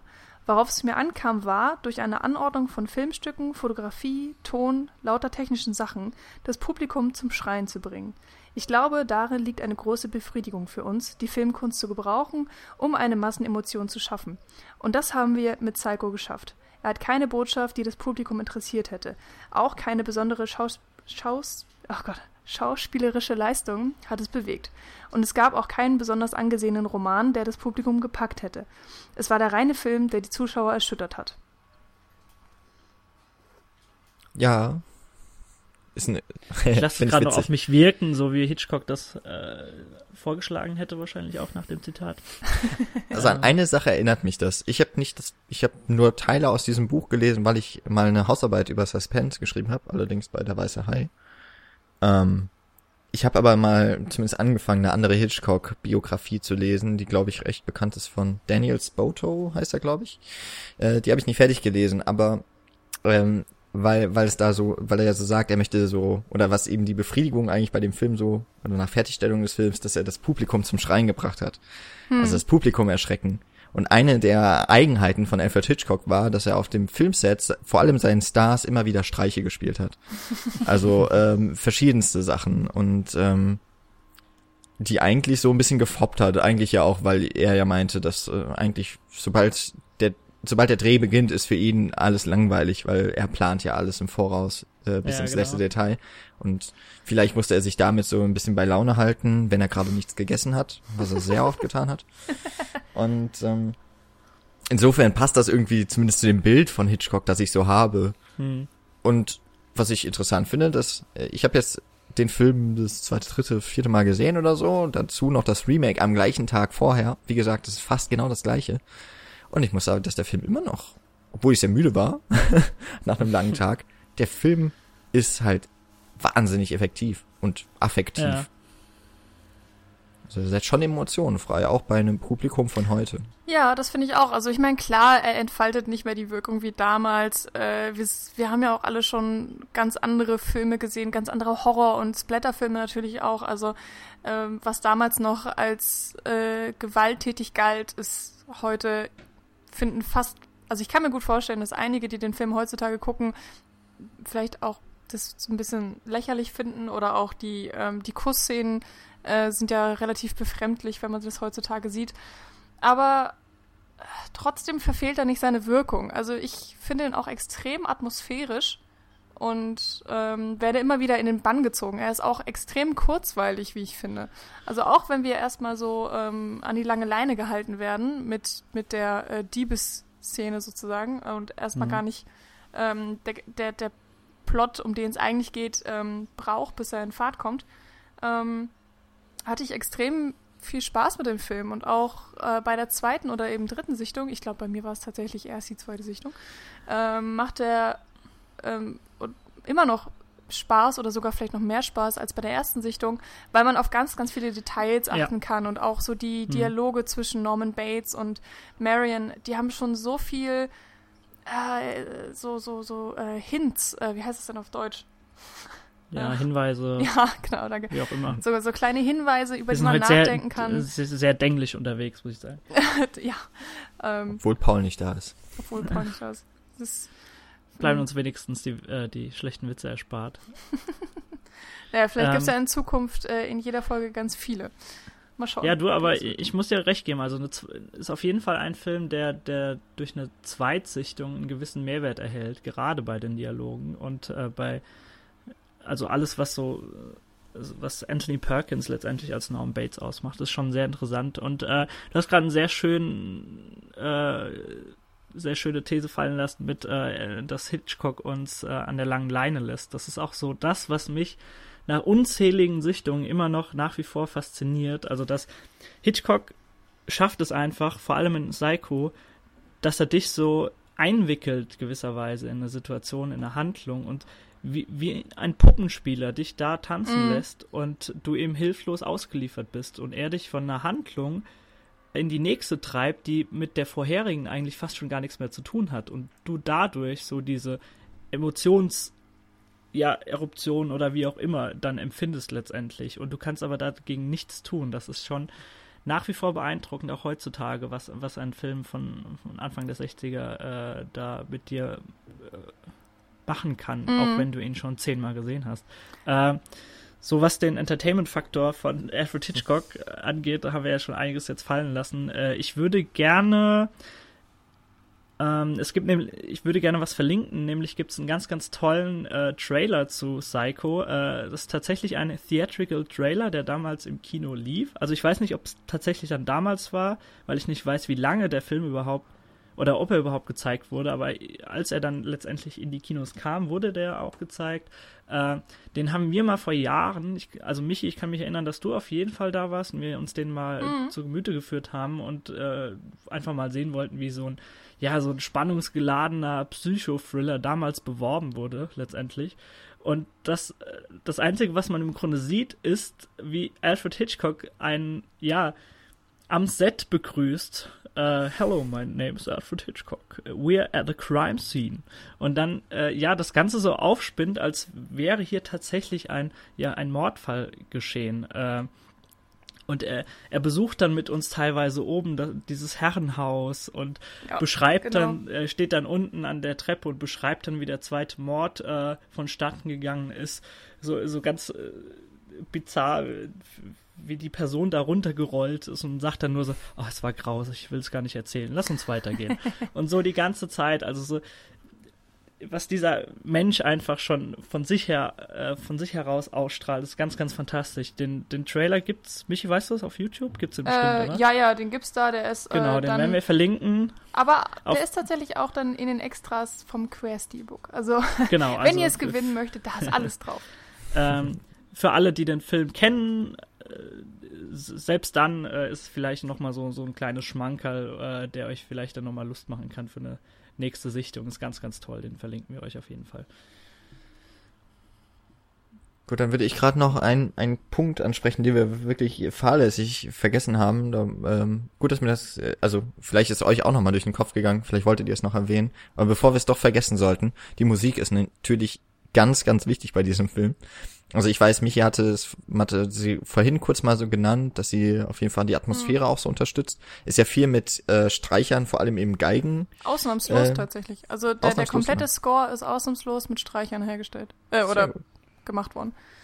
Äh, Bernard Herrmann ist äh, der Komponist dieses Films. Genau, ja. Hat, äh, also was mir jetzt noch aufgefallen ist, Citizen Kane ähm, auch komponiert, die Musik. Ähm, die, die ist ja halt natürlich ganz, ganz eminent wichtig. Äh, erst recht für die Duschszene, die wir jetzt auch nicht im en Detail besprochen haben. Aber die kennt sowieso jeder. Und ja, genau. wir haben uns auf andere Punkte da fokussiert, was auch vollkommen in Ordnung ist. Aber eben, ich glaube auch auf der Blu-ray, um sie noch weiter hier zu pushen, gibt es die Möglichkeit, sich die Duschszene mit und ohne Musik anzuschauen äh, was ganz interessant ist, einfach nochmal, um zu sehen, wie stark die Tonebene eben auch mit der bildlichen Ebene im Verbund arbeitet. Und äh, es gab auch mal, mhm. vielleicht finde ich auch das YouTube-Video noch, äh, es gab mal so eine, ähm, oder es gibt auch so eine ganze Reihe an Videos, äh, Filmszenen, die irgendwie ohne die Musik oder ohne Ton so ganz seltsam wirken, ne? Hatte, gab's da nicht ja. diese Star Wars-Szene am Ende von Episode 4? Äh, wenn sie ja, da diese Feier und so. Ich weiß es also, gar nicht mehr, aber bei, bei Star Wars ist ja noch das Lustige, dass ja vieles im All spielt und äh, da gibt's ja eigentlich gar keine Geräusche und dann wurden einfach mal alle Geräusche entfernt, ja, ja, genau. die es so aus physikalischen Gründen gar nicht geben dürfte. das weiß ich noch. Es wird fast schon zur Komödie, wenn du, wenn du die Originalversion kennst. Also insofern, ähm, das ist auch nochmal so ein, ein Special auf der, äh, auf der Blu-ray auf jeden Fall, bei der DVD weiß ich genau. jetzt nicht aber auf der Blu-ray, äh, bei dem man einfach auch noch die Wirkungsweise von Musik, von Filmmusik nochmal vor Augen oder vor Ohren geführt bekommt. Das wollte ich noch so zur Musik sagen, also ganz grandios. Okay, dann möchte ich nochmal ganz kurz auf Kritik eingehen, denn ähm, ich weiß gar nicht, ob ich das jetzt schon so rausgelassen hatte, aber ich bin auch äh, ein, ein Hitchcock-Fan und äh, vorbereitend zum Podcast habe ich mir dann tatsächlich auch nochmal Fenster zum Hof angesehen und noch irgendwas von ihm, weiß ich, North by Northwest jetzt auch mal langsam nachgeholt. Naja, aber was mir, es gibt eine Sache, die mich bei Hitchcock immer so ein bisschen stört, beziehungsweise die mir negativ auffällt, was einfach so sein, ähm, ah, ähm, sein Ding halt ist. Und zwar, manche Sachen zeigt er so extrem überdeutlich. Also Jan hat ja am Anfang des Podcasts gesagt, Hitchcock kommt eben auch ähm, aus dem Anfang des Films, aus vor allen Dingen noch aus dem aus dem Stummfilm und ähm, hat da auch gelernt, mit der Kamera eine Geschichte zu erzählen. Also ganz oft eben auch einfach zu zeigen, ähm, was passiert, äh, in einer sehr geschickten Art und Weise, um eben so wenig wie möglich äh, Texttafeln zu benutzen. Und das finde ich, sieht man in seinen heutigen äh, oder in seinen späteren Filmen äh, immer noch sehr deutlich, dass er ähm, sehr viel äh, Geschick eben auch dann so auf die Bildebene im, im Tonfilm mit reinbringt, die mir auch sehr gefällt. Aber was mir nicht gefällt, ist, dass er manche Sachen, also bei manchen Sachen ist er so wirklich überdeutlich und da fühle ich mich immer so ein bisschen dumm verkauft. Ähm, wenn er zum Beispiel mit der Kamera auf das Geldbündel geht oder das, das eingepackte Geldbündel in der Zeitung und einfach dem Zuschauer tausendmal klar macht, das Geld ist immer noch da und guckt, hier ist das Geld und es ist immer noch nicht weg und äh, ist vielleicht aber auch eine Chose, die du einfach aus der damaligen Rezeption her begreifen musst und äh, du jetzt einfach äh, ja gewisse Standards und Sujets äh, in deinem Kopf hast, die, die sich von selbst auch ergeben, aber äh, dass damals tatsächlich noch eine Zeit war, in der auch Filmerzählung eine ganz wichtige Rolle war und äh, das halt so ein Faktor war, äh, dass es vielleicht sogar auch wichtig war, dass du das zeigst. Also ich, ich fand es eher stark, beispielsweise in der angesprochenen Szene jetzt, dass es so vermittelt wird, dass sie abhaut und sie nicht irgendwie ja, ja. da auch nochmal einen inneren Monolog macht. Also im Grunde wird ja nur sie gezeigt, das Geld und der Koffer und du weißt sofort, was Sache ist. Ja, natürlich. Äh, ich würde es also, eher als Stärke sehen. Da, da spielte auch genau diese Stärke aus, die ich eben meine, dass er halt ähm, erzählt durch Zeigen. Also dass er mit simplen äh, Kamerabewegungen äh, zum Beispiel ja einen ganzen Dialog zusammenfasst. Das finde ich auch super. Aber trotzdem ist es so im Verlauf des Films, dass er, äh, dass bestimmte Sachen äh, so wiederholt werden und wiederholt werden, einfach um immer dasselbe nochmal auszusagen. Ähm, und äh, wenn man das, also im Trifot-Buch äh, gibt es eine, ein Interview ähm, wo Hitchcock darauf auch nochmal eingeht, in dem Film, oh Gott, wie heißt der denn jetzt, äh, wo dann der Beckenschlag so eine große Rolle spielt. Äh, The Man dann, Who Knew Too Much, glaube ich. Ja, ist das der? Also auf jeden Fall ist es ja so, dass dann äh, im Beckenschlag ähm, ein, ein Gewehrschuss äh, vertuscht wird, weil der Beckenschlag ja dann so laut ist, dass man den Schuss nicht hört. Ähm, und Hitchcock erzählt eben, wie er das im Drehbuch so untergebracht hat, dass der Zuschauer es nicht äh, verpassen kann, dass der Beckenschlag so extrem wichtig ist in Kombination mit dem Gewehrschuss und bla bla bla. Und da kommt einfach auch so durch, dass Hitchcock immer Angst hat, dass der Zuschauer seinen Film nicht versteht oder dass der Zuschauer einen bestimmten Twist oder eine bestimmte ähm, ein Kernproblem nicht verstanden hat. Und indem er eben auf solche bestimmten Sachen immer wieder aufmerksam macht, wirkt er dem entgegen. Und das habe ich jetzt in vielen Filmen, äh, ist mir das immer wieder aufgefallen und wirkt manchmal ein bisschen, also es nervt mich halt.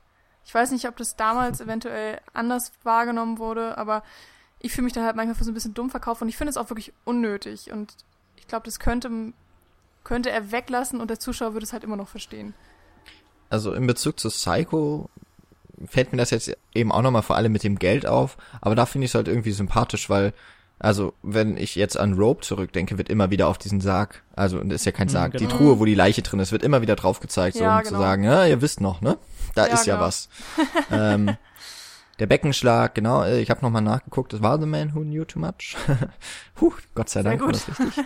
ähm, Jetzt bei dem Geld würde ich ja schon wieder fast sagen, dass Hitchcock sich daraus einen Spaß macht mit dem Zuschauer. Und dadurch, dass er immer wieder betont, hier übrigens, das, äh, ihr wisst noch, das Geld ist hier. Ähm, äh, bei dieser Szene, ich glaube, das letzte Mal, wo der das Geld dann wirklich eine Rolle spielt, ist ja, wenn äh, der Perkins ähm, hier, Norman Bates dann das, den Tatort quasi reinigt. Ja, genau, die genau. Leiche versenkt. Und dann eben so als Zuschauer, Moment mal, Moment mal, da ist doch noch das Geld die Leute, also ich wusste ja, die Leute kommen ja wieder zurück. Wie wissen die eigentlich, wie, äh, dass da jetzt die, die Frau getötet wurde? Hm. Lass, lässt er das Geld liegen? Nee, nein, auch das beseitigt er.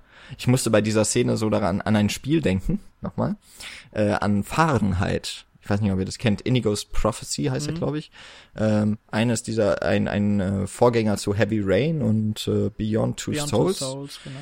Und äh, da ist am Anfang auch eine der Aufgaben des Spielers, äh, die Haupt, der Protagonist, den man dann steuert, danach hat einen Menschen umgebracht und er muss dann den Tatort reinigen. Oder man kann es tun. Und mhm. daran hat mich dieses, ich habe so das Gefühl, dass äh, der David Cage, der sich ja als Regisseur dieses Spiels bezeichnet, dass der voll auf Psycho da eingegangen ist, weil man ziemlich viele Sachen gleich macht. Also so einen Wischmopp holt und äh, das Blut vom Boden weg, äh, wegwischt und so und äh, eben, dass man so die kleinsten Details irgendwie beseitigt, so gut wie es halt geht. Wie das halt Tja. so ist, ne, wenn man einen Mord vertuschen möchte.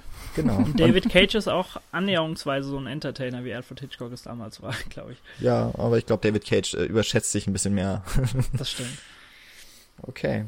Aber es ist ein Punkt, auf den will ich mal noch bei anderen Hitchcock-Filmen achten. Ich glaube, so die ganz großen habe ich mittlerweile gesehen. Also da ja muss ich aber auch sagen, das ist wirklich so das Einzige, was mich, was mir bei ihm immer so ein bisschen auffällt, aber das ist ja noch lange nicht so, dass mich die, mich das, äh, also die, das Filmvergnügen dann zerstört wird. Ähm, ansonsten muss ich auch sagen, bin ich halt wirklich Fan von ihm und, und finde seine Filme jedes Mal faszinierend und es ist auch einfach, das sind so Geschichten, die mich auch einfach ansprechen. Und ähm, so alles, was er macht mit Kamera, mit Erzählweisen, das ist äh, einfach jedes Mal hervorragend und macht einfach Spaß anzusehen. Ich glaube, wir haben den Film ganz gut beschrieben und ja. so die Stärken herausgearbeitet und vielleicht auch, warum der Film für die 60er Jahre und darüber hinaus so wichtig war. Äh, über das darüber hinaus würde ich noch ganz kurz was sagen wollen. Und zwar, also zum einen habe ich schon dieses Remake erwähnt. Daniel hatte uns schon darauf aufmerksam gemacht, es gab ähm, aus Psycho ist später eine Reihe geworden, die natürlich ohne Alfred Hitchcocks Zutun passiert ist. Da war er auch schon tot, glaube ich, als das fortgesetzt wurde. Ende der 80er, glaube ich. Ähm, Gus Van Sants 98er Remake habe ich erwähnt, äh, dass, äh, dass den Film eben in Farbe bringt. Psycho ist auch irgendwie so, ist auch für die Kunstwelt recht interessant. Es gibt eine frühe Videoinstallation, würde ich mal nennen. Ah, früh, naja, 93 kam die. Hatte ich jetzt in einem Seminar äh, zu Videoart, äh, wurde das immer mal erwähnt, und zwar 24 Hour Psycho. Und da hat der Künstler Douglas Gordon den Film genommen und hat ihn so in der Abspiellänge manipuliert, dass der Film 24 Stunden lang läuft. Und ja, das, das habe ich auch gehört und ich verstehe es nicht. Ja, es äh, ist dann schon eine ganz andere Art und Weise wohl der Rezeption. Ist natürlich nicht darauf angelegt, dass äh, sich jemand das 24 Stunden lang anguckt. Aber ähm, eben, ich weiß nicht, jeder Shot ist halt mehrere Sekunden zu sehen, bis es weitergeht und nur minimale Veränderungen im Bild sind wahrnehmbar. Naja, also was steht hier? Ne, der, die gesamte Installation nimmt einen Raum von mindestens 5 mal 14 mal 7 Meter in Anspruch. Also ähm, ja, der mit einer Videokassette. Gut. Wir haben wir haben auch schon gesagt, äh, wir haben Halloween erwähnt, wir haben äh, die gesagt, so Psycho, Thriller, Horrorfilme, Slasher, ähm, auch der italienische Giallo-Film, also eben diese fantastischen Mordgeschichten, äh, wie Dario Argento zum Beispiel sie mehrfach verfilmt hat, sind so kann man vielleicht auch gerade auf Psycho zurückführen. Ein Regisseur, der als häufig oder in seinen frühen Arbeiten als Hitchcock so Copycat eigentlich äh, auch vor allem aus der Kritik und aus der Wissenschaft so äh, bisschen stiefmütterlich behandelt wurde, ist Brian De Palma. Da habe ich mal noch Dress to Kill rausgesucht, den ich äh, der 1980, nicht 88, wie es im Kopf hatte, rauskam. Äh, den hatte ich mal mit Nils zusammengeguckt. Und da werden im Grunde ganz viele Hitchcock-Filmelemente zusammengebracht, unter mhm. anderem aber auch Psycho. Und wir haben, glaube ich, mal zusammen äh, den Film Hitchcock geguckt, vom, aus dem Jahr 2012 oder 13. Ah, ja. Genau. Äh, der befasst sich ja, glaube ich, gerade mit dem Dreh zu Psycho, wenn ich das richtig ja. weiß. So ja, die Umstände. Stimmt.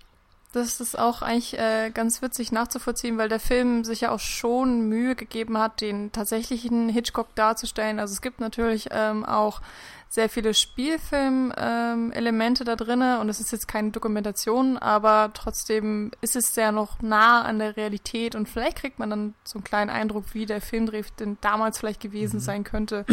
Dann noch interessanter Fakt, dass ja tatsächlich der Dreh der Duschszene, also diese 45 Sekunden, die das sind, äh, hat sieben Tage gedauert. Schon krass. Detailverliebter Regisseur. Ja. Und es gibt äh, oh Gott, wie, wie war das? Ich glaube, 20 verschiedene Kameraeinstellungen oder sowas. Und wenn man bedenkt, wie groß und riesig diese Kameras damals waren, mhm. ist es ein unfassbarer Aufwand.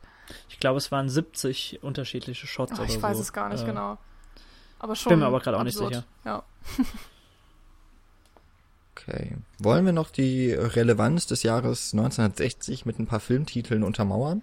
Ja, gerne. So zum Abschluss. Wobei ich äh, da dann auch zugeben muss, ähm, dass ich sehr wenig Erfahrung habe, was ja, die 60er angeht. Also ich meine, äh, ich weiß zum Beispiel, ja, Antonioni hat äh, Aventura rausgebracht. Habe ich nicht gesehen. Es ist schon mal sehr peinlich.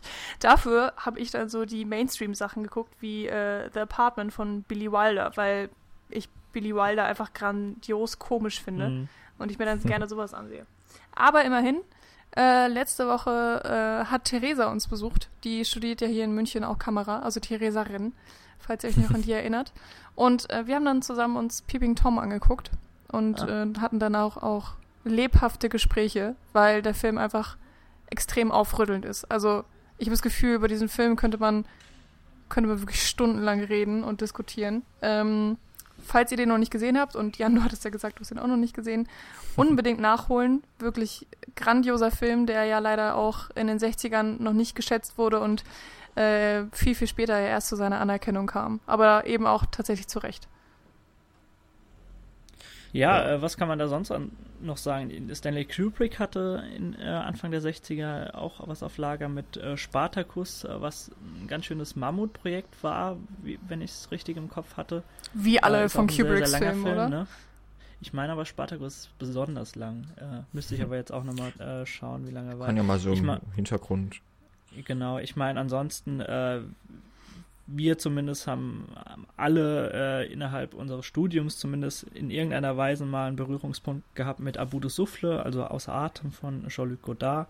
Äh, ansonsten eben auch noch La Dolce Vita, den ich allerdings, glaube auch noch nicht gesehen habe. Auch so ein Mammutfilm. Ja, den habe ich leider ja, auch noch nicht gesehen. Der fehlt mir auch noch. Also äh, bei, bei Abu de Souffle vielleicht noch mal ganz kurz ein bisschen mehr dazu. Ähm, ist ja eigentlich so das Paradebeispiel für die Nouvelle Vague hm, und genau. ich habe ja auch die Nouvelle Vague ähm, am Anfang schon mal erwähnt. Das ist ja einfach für die 60er Jahre eine, eine, das ist eigentlich aus der Filmgeschichte her wahrscheinlich die, eine der wichtigsten Epochen einfach, weil sie das Filmemachen grundsätzlich geändert hat. Ähm, eben, ne, raus aus dem Studio, rauf auf die Straße.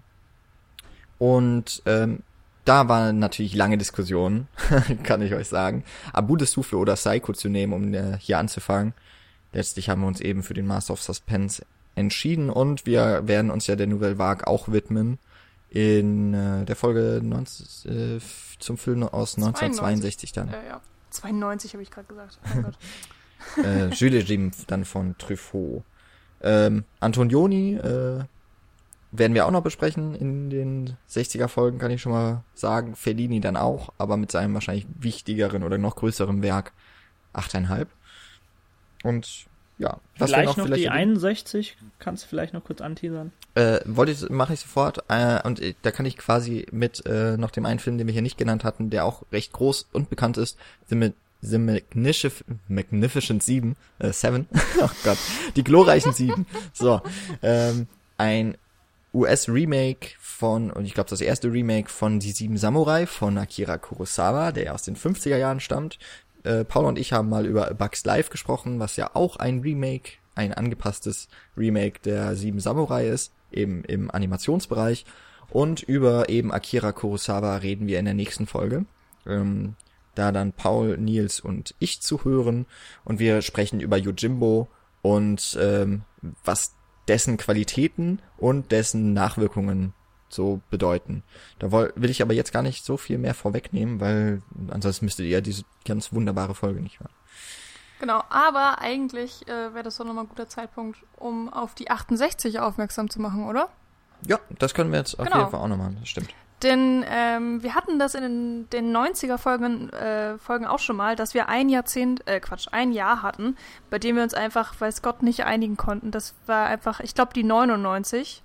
Mhm. Ähm, da wussten wir nicht, was machen wir denn jetzt und ähm, waren dann faul und haben euch einfach entscheiden lassen. Ähm, das machen wir jetzt wieder bei der äh, Folge 168, also eben dem Jahr 1968. Ähm, konnten wir uns nicht entscheiden und möchten euch jetzt einfach die äh, interessantesten Filme dieses Jahres zur Auswahl stellen. Das machen wir wieder auf unserer Homepage. Ähm, da gibt es dann einfach eine ähm, ja, Auswahl, die ihr dann anklicken könnt, euren liebsten Film oder den Film, von dem ihr am liebsten einen Podcast von uns hören möchtet, einfach auswählen und ähm, nach, ich glaube, bis eine Woche vorher oder so. Ja, oder vielleicht zwei Wochen vorher. Also so, ich denke mal, in der, dass wir bei der 166 wissen, also wenn die erscheint, äh, dass wir dann wissen, worüber wir uns die Köpfe noch zerbrechen müssen, wie wir an diesen Film herankommen. Nein, äh, das ist so ein Jahr, das kann man ja schon mal sagen, der ist 2001 von Stanley Kubrick erschienen. Äh, Planet der Affen wurde der erste Teil gedreht und, und veröffentlicht. Ähm, wir haben noch Rosemary's Baby. Baby auf jeden Fall zur Auswahl und ich glaube Night of the Living Dead. Also äh, vor allem in diesem fantastischen Bereich haben wir da so ein paar Filme auf jeden Fall auf der Liste. Vielleicht setzen wir noch einen fünften oder sechsten hinzu. Ähm, genau, über den könnt ihr dann abstimmen, über den diese Folge. Ja, ich hätte äh, ja tatsächlich äh, sehr gerne noch Funny Girl mit reingebracht, aber ich bin mir trotzdem ziemlich sicher, dass der einfach nicht durchkommen wird und dass äh, ihr vielleicht auch keine Lust habt auf den Podcast, aber ähm, naja, vielleicht schaffe ich es den ja noch in die Abstimmung mit reinzukriegen. Schauen wir mal. Genau, die Abstimmung wird wahrscheinlich die nächsten Tage dann online gehen. Vielleicht auch schon mit dieser Folge, müssen wir mal schauen, wie, wie, wie viel wie Zeit wir, wir genau, wie schnell wir das hinbekommen. Ansonsten ähm, gilt das, Übrig, äh, das Übliche. Ihr könnt uns äh, über Facebook und Twitter natürlich, wenn ihr Cinecouch eingebt in den Suchfunktionen oder einfach bei Google, ähm, könnt ihr uns entweder folgen oder liken. Ihr könnt dort auch gerne kommentieren, mit uns in Kontakt treten, Nachrichten schicken oder eben Tweets. Vergesst nicht, es gibt eine wunderbare, nein, es gibt zwei wunderbare Blu-rays im Querstilbook zu dem heute besprochenen Film. Psycho von Alfred Hitchcock zu gewinnen. Äh, mit dem Hashtag beste Couch. Hashtag der Woche, äh, wie Jan Böhmermann sagen würde, mein Namensvetter hin. Ähm, oder eben ihr kommentiert unter dieser Folge auf unserer Homepage, äh, dann nehmt ihr automatisch teil und kommt in den Lostopf und werdet natürlich vollkommen, ähm, wie nennt man das, objektiv, glaube ich, dann gezogen. Wir machen da so random.org genau. oder sowas. Wir verleihen euch nur Nummern. Ähm, ihr könnt auf iTunes uns abonnieren äh, und dort gerne mit Sternen bewerten und oder eine kurze Kritik hinterlassen, was euch an dem Podcast natürlich besonders gut gefällt und die paar Sachen, die nicht so toll sind. Ähm, gibt's aber ja nicht so weißt viel. Weißt du, was das fantastisch ist? Du kannst jetzt zusätzlich Patreon nennen. Genau. Und jetzt so zum Abschluss, also natürlich Flatter dürft ihr uns weiterhin bespenden, wenn ihr das machen möchtet. Wir äh, wollen euch diese Möglichkeit, uns Geld zu geben, nicht nehmen. Aber wir haben mitbekommen in den vergangenen Wochen, Monaten, dass äh, diese Community sehr eingeschlafen ist. Ähm, wir bedanken uns einfach nochmal, wir können ja keinen Namen leider rauslesen aus den Statistiken. Wir bedanken uns bei allen, die uns da schon mal Geld haben zukommen lassen oder es immer noch tun. Ähm, die paar wenige, es, äh, vielen Dank, freut uns immer. Aber ähm, jetzt eben machen wir nochmal einen quasi Neustart mit Patreon. Ich habe es anfangs der Folge erwähnt. Ähm, die Seite verlinken wir ähm, sowieso auf allen Kanälen ist uns ja auch wichtig, dass das äh, an euch herangetragen wird, auch außerhalb dieses Podcastes. Und ja, wir würden uns natürlich super freuen, wenn ihr uns da mit Spenden überschüttet. Ähm, gibt, wie gesagt, auch ein paar Sachen, die ihr als Gegenleistung bekommt. Nur das vorweg, wer, wenn schon jemand spenden sollte, aber ich glaube, das wird auch erst am Ende des Monats dann wirklich aktualisiert. Wir sind da ja noch neu, werden wir sehen. Ähm, bei der Folge 161 zu Yojimbo, die wir schon aufgezeichnet haben, können wir auf jeden Fall noch niemandem danken, beispielsweise namentlich, wenn jemand dann schon ab zwei Dollar spenden würde. Ähm, das bitte ich zu berücksichtigen, aber äh, wir danken euch natürlich trotzdem immer in unserem Herzen. oh, das hast du schön gesagt.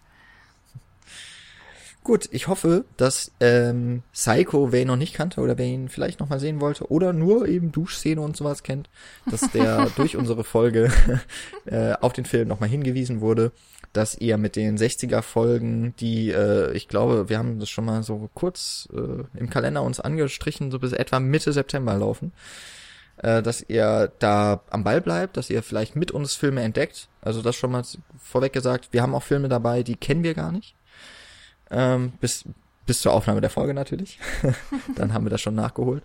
Ähm, es wird für uns eine Entdeckungsreise. Ich hoffe, ihr geht die mit uns und ja, habt hoffentlich viel Spaß und ja, ansonsten ihr geht natürlich trotzdem gerne ins Kino. Toni Erdmann ist letzte Woche gestartet. Ja, unbedingt reingehen. Also ich kann es nicht oft genug sagen. Genau. So ein toller äh, Film. Folge 159 hören. Eine Stunde lang, glaube ich, könnt ihr hören. Dann äh, kommen die Spoiler. Also erstmal eine Stunde hören, dann drei Stunden Kino und die letzte Stunde des Podcasts hören. Wunderbarer Abend, sage ich euch. Und ähm, genau. jetzt ist die EM ja auch vorbei, alle haben wieder Zeit. Bundesliga ist auch noch nicht los, also.